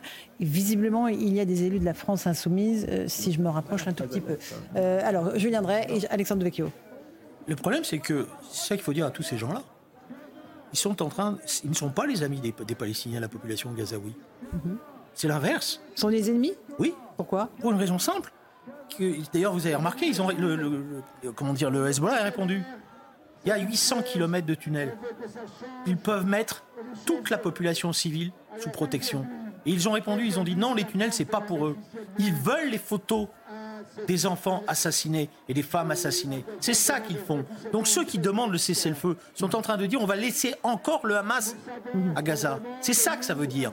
Et ben, Hillary Clinton a répondu, a dit aujourd'hui, le cessez-le-feu, c'est un blanc-seing donné au Hamas. C'est pas, c'est pas, c'est pas une partie de plaisir ce qui est en train de se passer. Voilà. Et quand vous avez des images, parce que c'est ça qu'il faut voir, parce que maintenant la parole est en train de se libérer. C'est-à-dire une partie de la population gazaoui est en train de raconter ce qu'elle a subi de la part du Hamas. Vous allez voir les images qui vont apparaître. Et vous allez voir la dictature qu'il y avait. Je vois par exemple des gays qui soutiennent le Hamas. Des gays qui descendent. Là, pour moi, je, je comprends plus rien. Il y a trois mois, ils ont jeté des dizaines de gays des tours euh, gazaouis. Donc ces gens-là, là, je m'excuse, je vous le dis brutalement, ça n'a rien à voir avec la gauche. Rien à voir avec la gauche. Et on a un sondage CSA pour CNews qui dit que 71% des Français considèrent que Jean-Luc Mélenchon est désormais un danger pour la République, Alexandre Devecchio. Un danger pour la République. Bah, je pense qu'il est en train de prendre de plus en plus la place qu'occupait Jean-Marie Le Pen dans les années 80. Il y a, beaucoup de points communs, je dirais, y compris euh, psychologiques, euh, dans l'enfermement, dans l'erreur. À un moment donné, on aurait pu espérer que Jean-Luc Mélenchon se dise j'ai été un peu trop loin, je m'excuse, je, revois mon, logiciel. Euh, je crois qu'il le fait pas parce qu'il a, a cette psychologie-là de, de vouloir jamais avoir tort. Et après, pour des raisons de clientélisme électoral, et c'est ça qui est plus inquiétant. Moi, ce qui m'inquiète le plus, c'est que s'il tient ce discours-là, c'est aussi parce que euh, c'est un discours euh, qui a un écho dans une partie euh, de la population. Et c'est là où on voit que ce conflit, euh, bah, qu'on le veuille ou non, il a des répercussions en France. Et il y a une partie du territoire français qui est aussi, enfin de la population française, qui a la nationalité française, qui est en sécession et qui est hostile à nos valeurs et à, nos- et à notre culture. Et donc je, je crois que c'est ce qu'il y a de, Et de qui risque de le traduire dans les urnes en votant pour Jean-Luc Mélenchon? Tu peux le traduire dans les urnes en votant Mélenchon, mais ça se traduit aussi dans le métro avec les insultes euh, antisémites qu'on a vues. Ça se traduit euh, par le meurtre de, de juifs, par le fait qu'il n'y a plus d'enfants juifs euh, dans les écoles euh, du 93. C'est souvent un discours, je disais, qui, qui est anti-occidental et anti-français. Je rappelle que dans le métro, il y avait- c'était des chants aussi euh, anti-français. Donc c'est quelque chose, ça, ça dit quelque chose de la fracture euh, qu'il y a dans le pays. Maintenant, moi, je suis pas du tout pour l'interdiction de, de, de ces Des manifestations.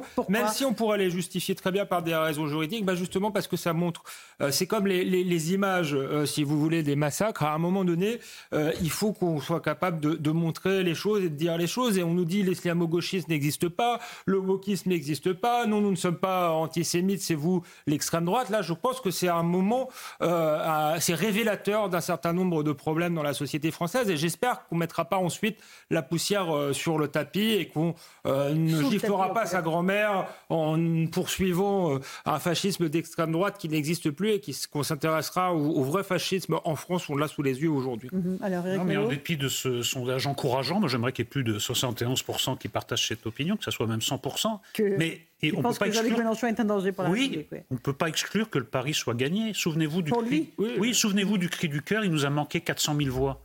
À force de toujours taper sur la même note, il peut essayer. En plus, il, 400 000 voix, il sait très bien où les trouver. Il, il a dit, faut aller les chercher dans les quartiers.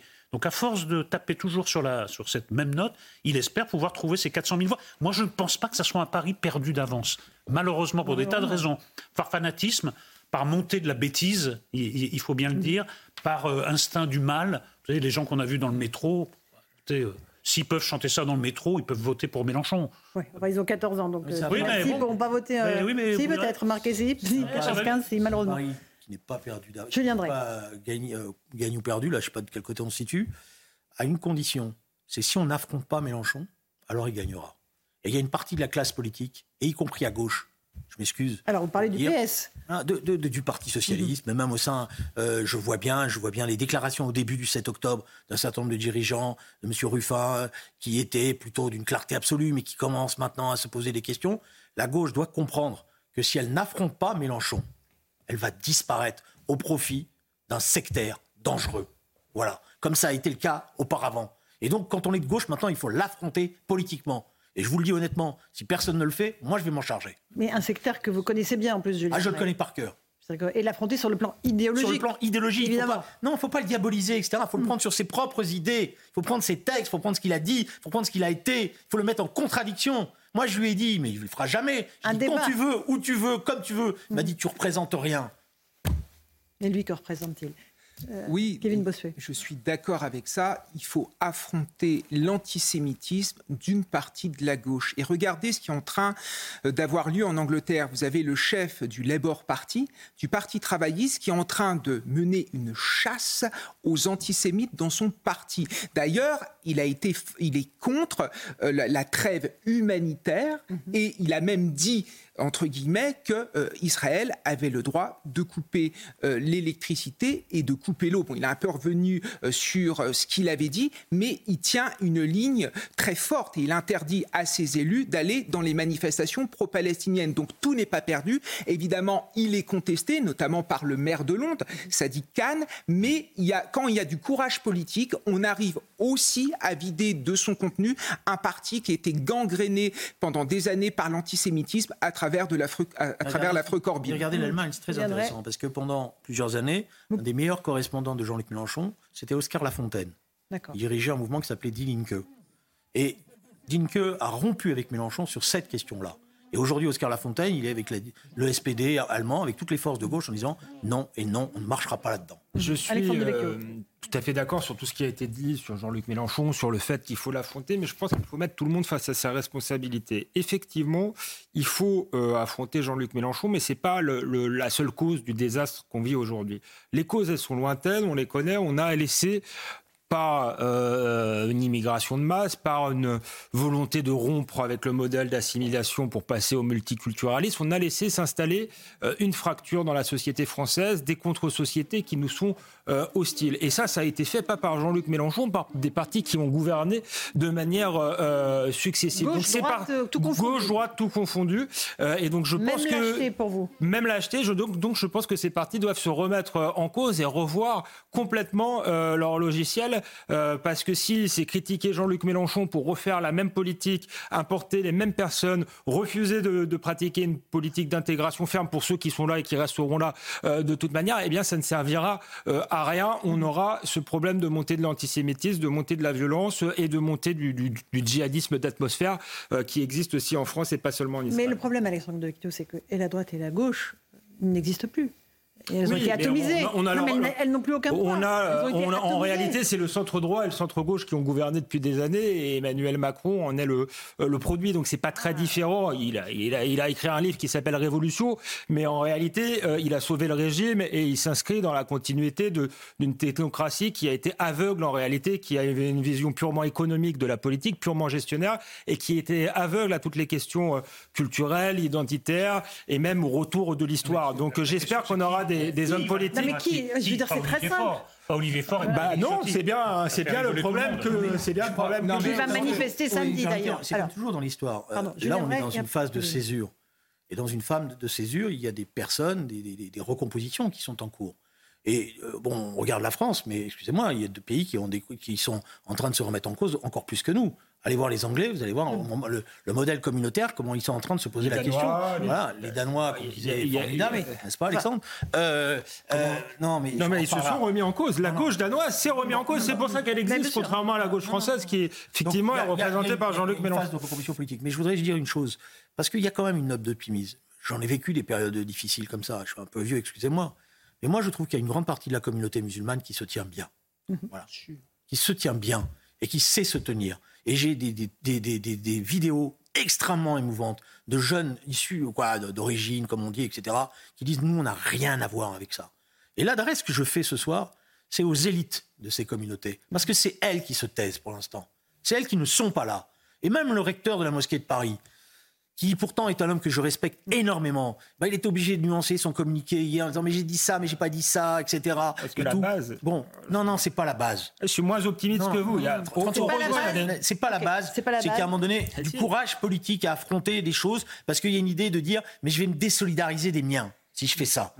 Alors, je, Kevin je- Bossuet. je suis parfaitement d'accord avec ça. Et ce qui gangrène la société, c'est cette culture de la victimisation. C'est tous ces élus d'extrême gauche qui racontent à des gamins qui n'y arriveront jamais dans la vie parce qu'ils sont musulmans ou parce qu'ils sont arabes ou parce qu'ils sont noirs. Ça, c'est l'antithèse même de la République. Et nous, hussards noirs de la République, on ne fait que démonter ce discours. Il y a une possibilité d'ascension sociale dans ce pays. Moi, j'ai des anciens élèves qui sont musulmans, qui sont d'origine d'Algérie, du Maroc, qui sont aujourd'hui à HEC, qui sont aujourd'hui à Sciences Po. C'est ce discours-là qu'il faut tenir. La vérité, c'est que la France insoumise ne prospère que sur la victimisation. La France insoumise ne fait euh, des gens que des victimes. Mais non, la République, c'est pas ça. La République, c'est tout le monde à égalité et on sélectionne les meilleurs, ceux qui travaillent. Et cette note d'espoir, je le vois en banlieue. Il y a plein de familles qui espèrent beaucoup dans l'ascension sociale à travers l'école. Et ça, faut le dire, il y a beaucoup de musulmans qui se tiennent bien en banlieue. Il faut le rabâcher. Absolument. Eric Nolot, le mot de la Plus loin que ça. Hein. Donc avant-hier, il y a un responsable des, des, jeunesses de la France insoumise qui a expliqué que cette femme neutralisée dans le RERC, mhm. et on lui avait tiré dessus parce qu'elle était arabe et musulmane. Donc il a fait deux communiqués en disant s'il avait été, euh, s'il avait, non pas Guiraud, euh, un autre qui s'appelle N, bon, on va pas épiloguer sur son nom, mais enfin il me semble que ça tombe bien. Et il a expliqué que si elle avait dit le Notre Père, on lui aurait pas tiré dessus. Donc en fait, c'est même pas la victimisation en disant bah, vous êtes victime de la société, vous resterez toujours euh, voilà des, des sous-citoyens. C'est on vous tire dessus parce que vous êtes musulman, pas parce que vous êtes arabe et non pas parce que vous avez menacé de tout faire sauter, ce qu'a fait cette femme, mhm. qui avait en plus le corps entièrement dissimulé. On ne pouvait pas savoir si elle avait une, une ceinture d'explosifs, etc.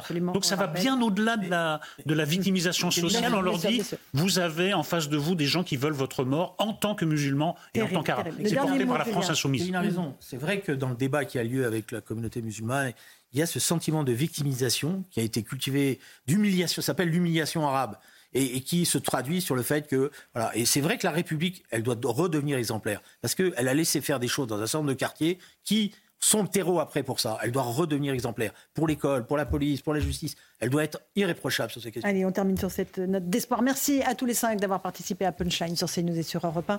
Dans un instant sur Europe 1, c'était Hélène Zélani pour l'information. Et sur euh, CNews, c'est Christine Kelly et ses débatteurs pour Face à l'info. Bonne soirée à vous sur nos deux antennes.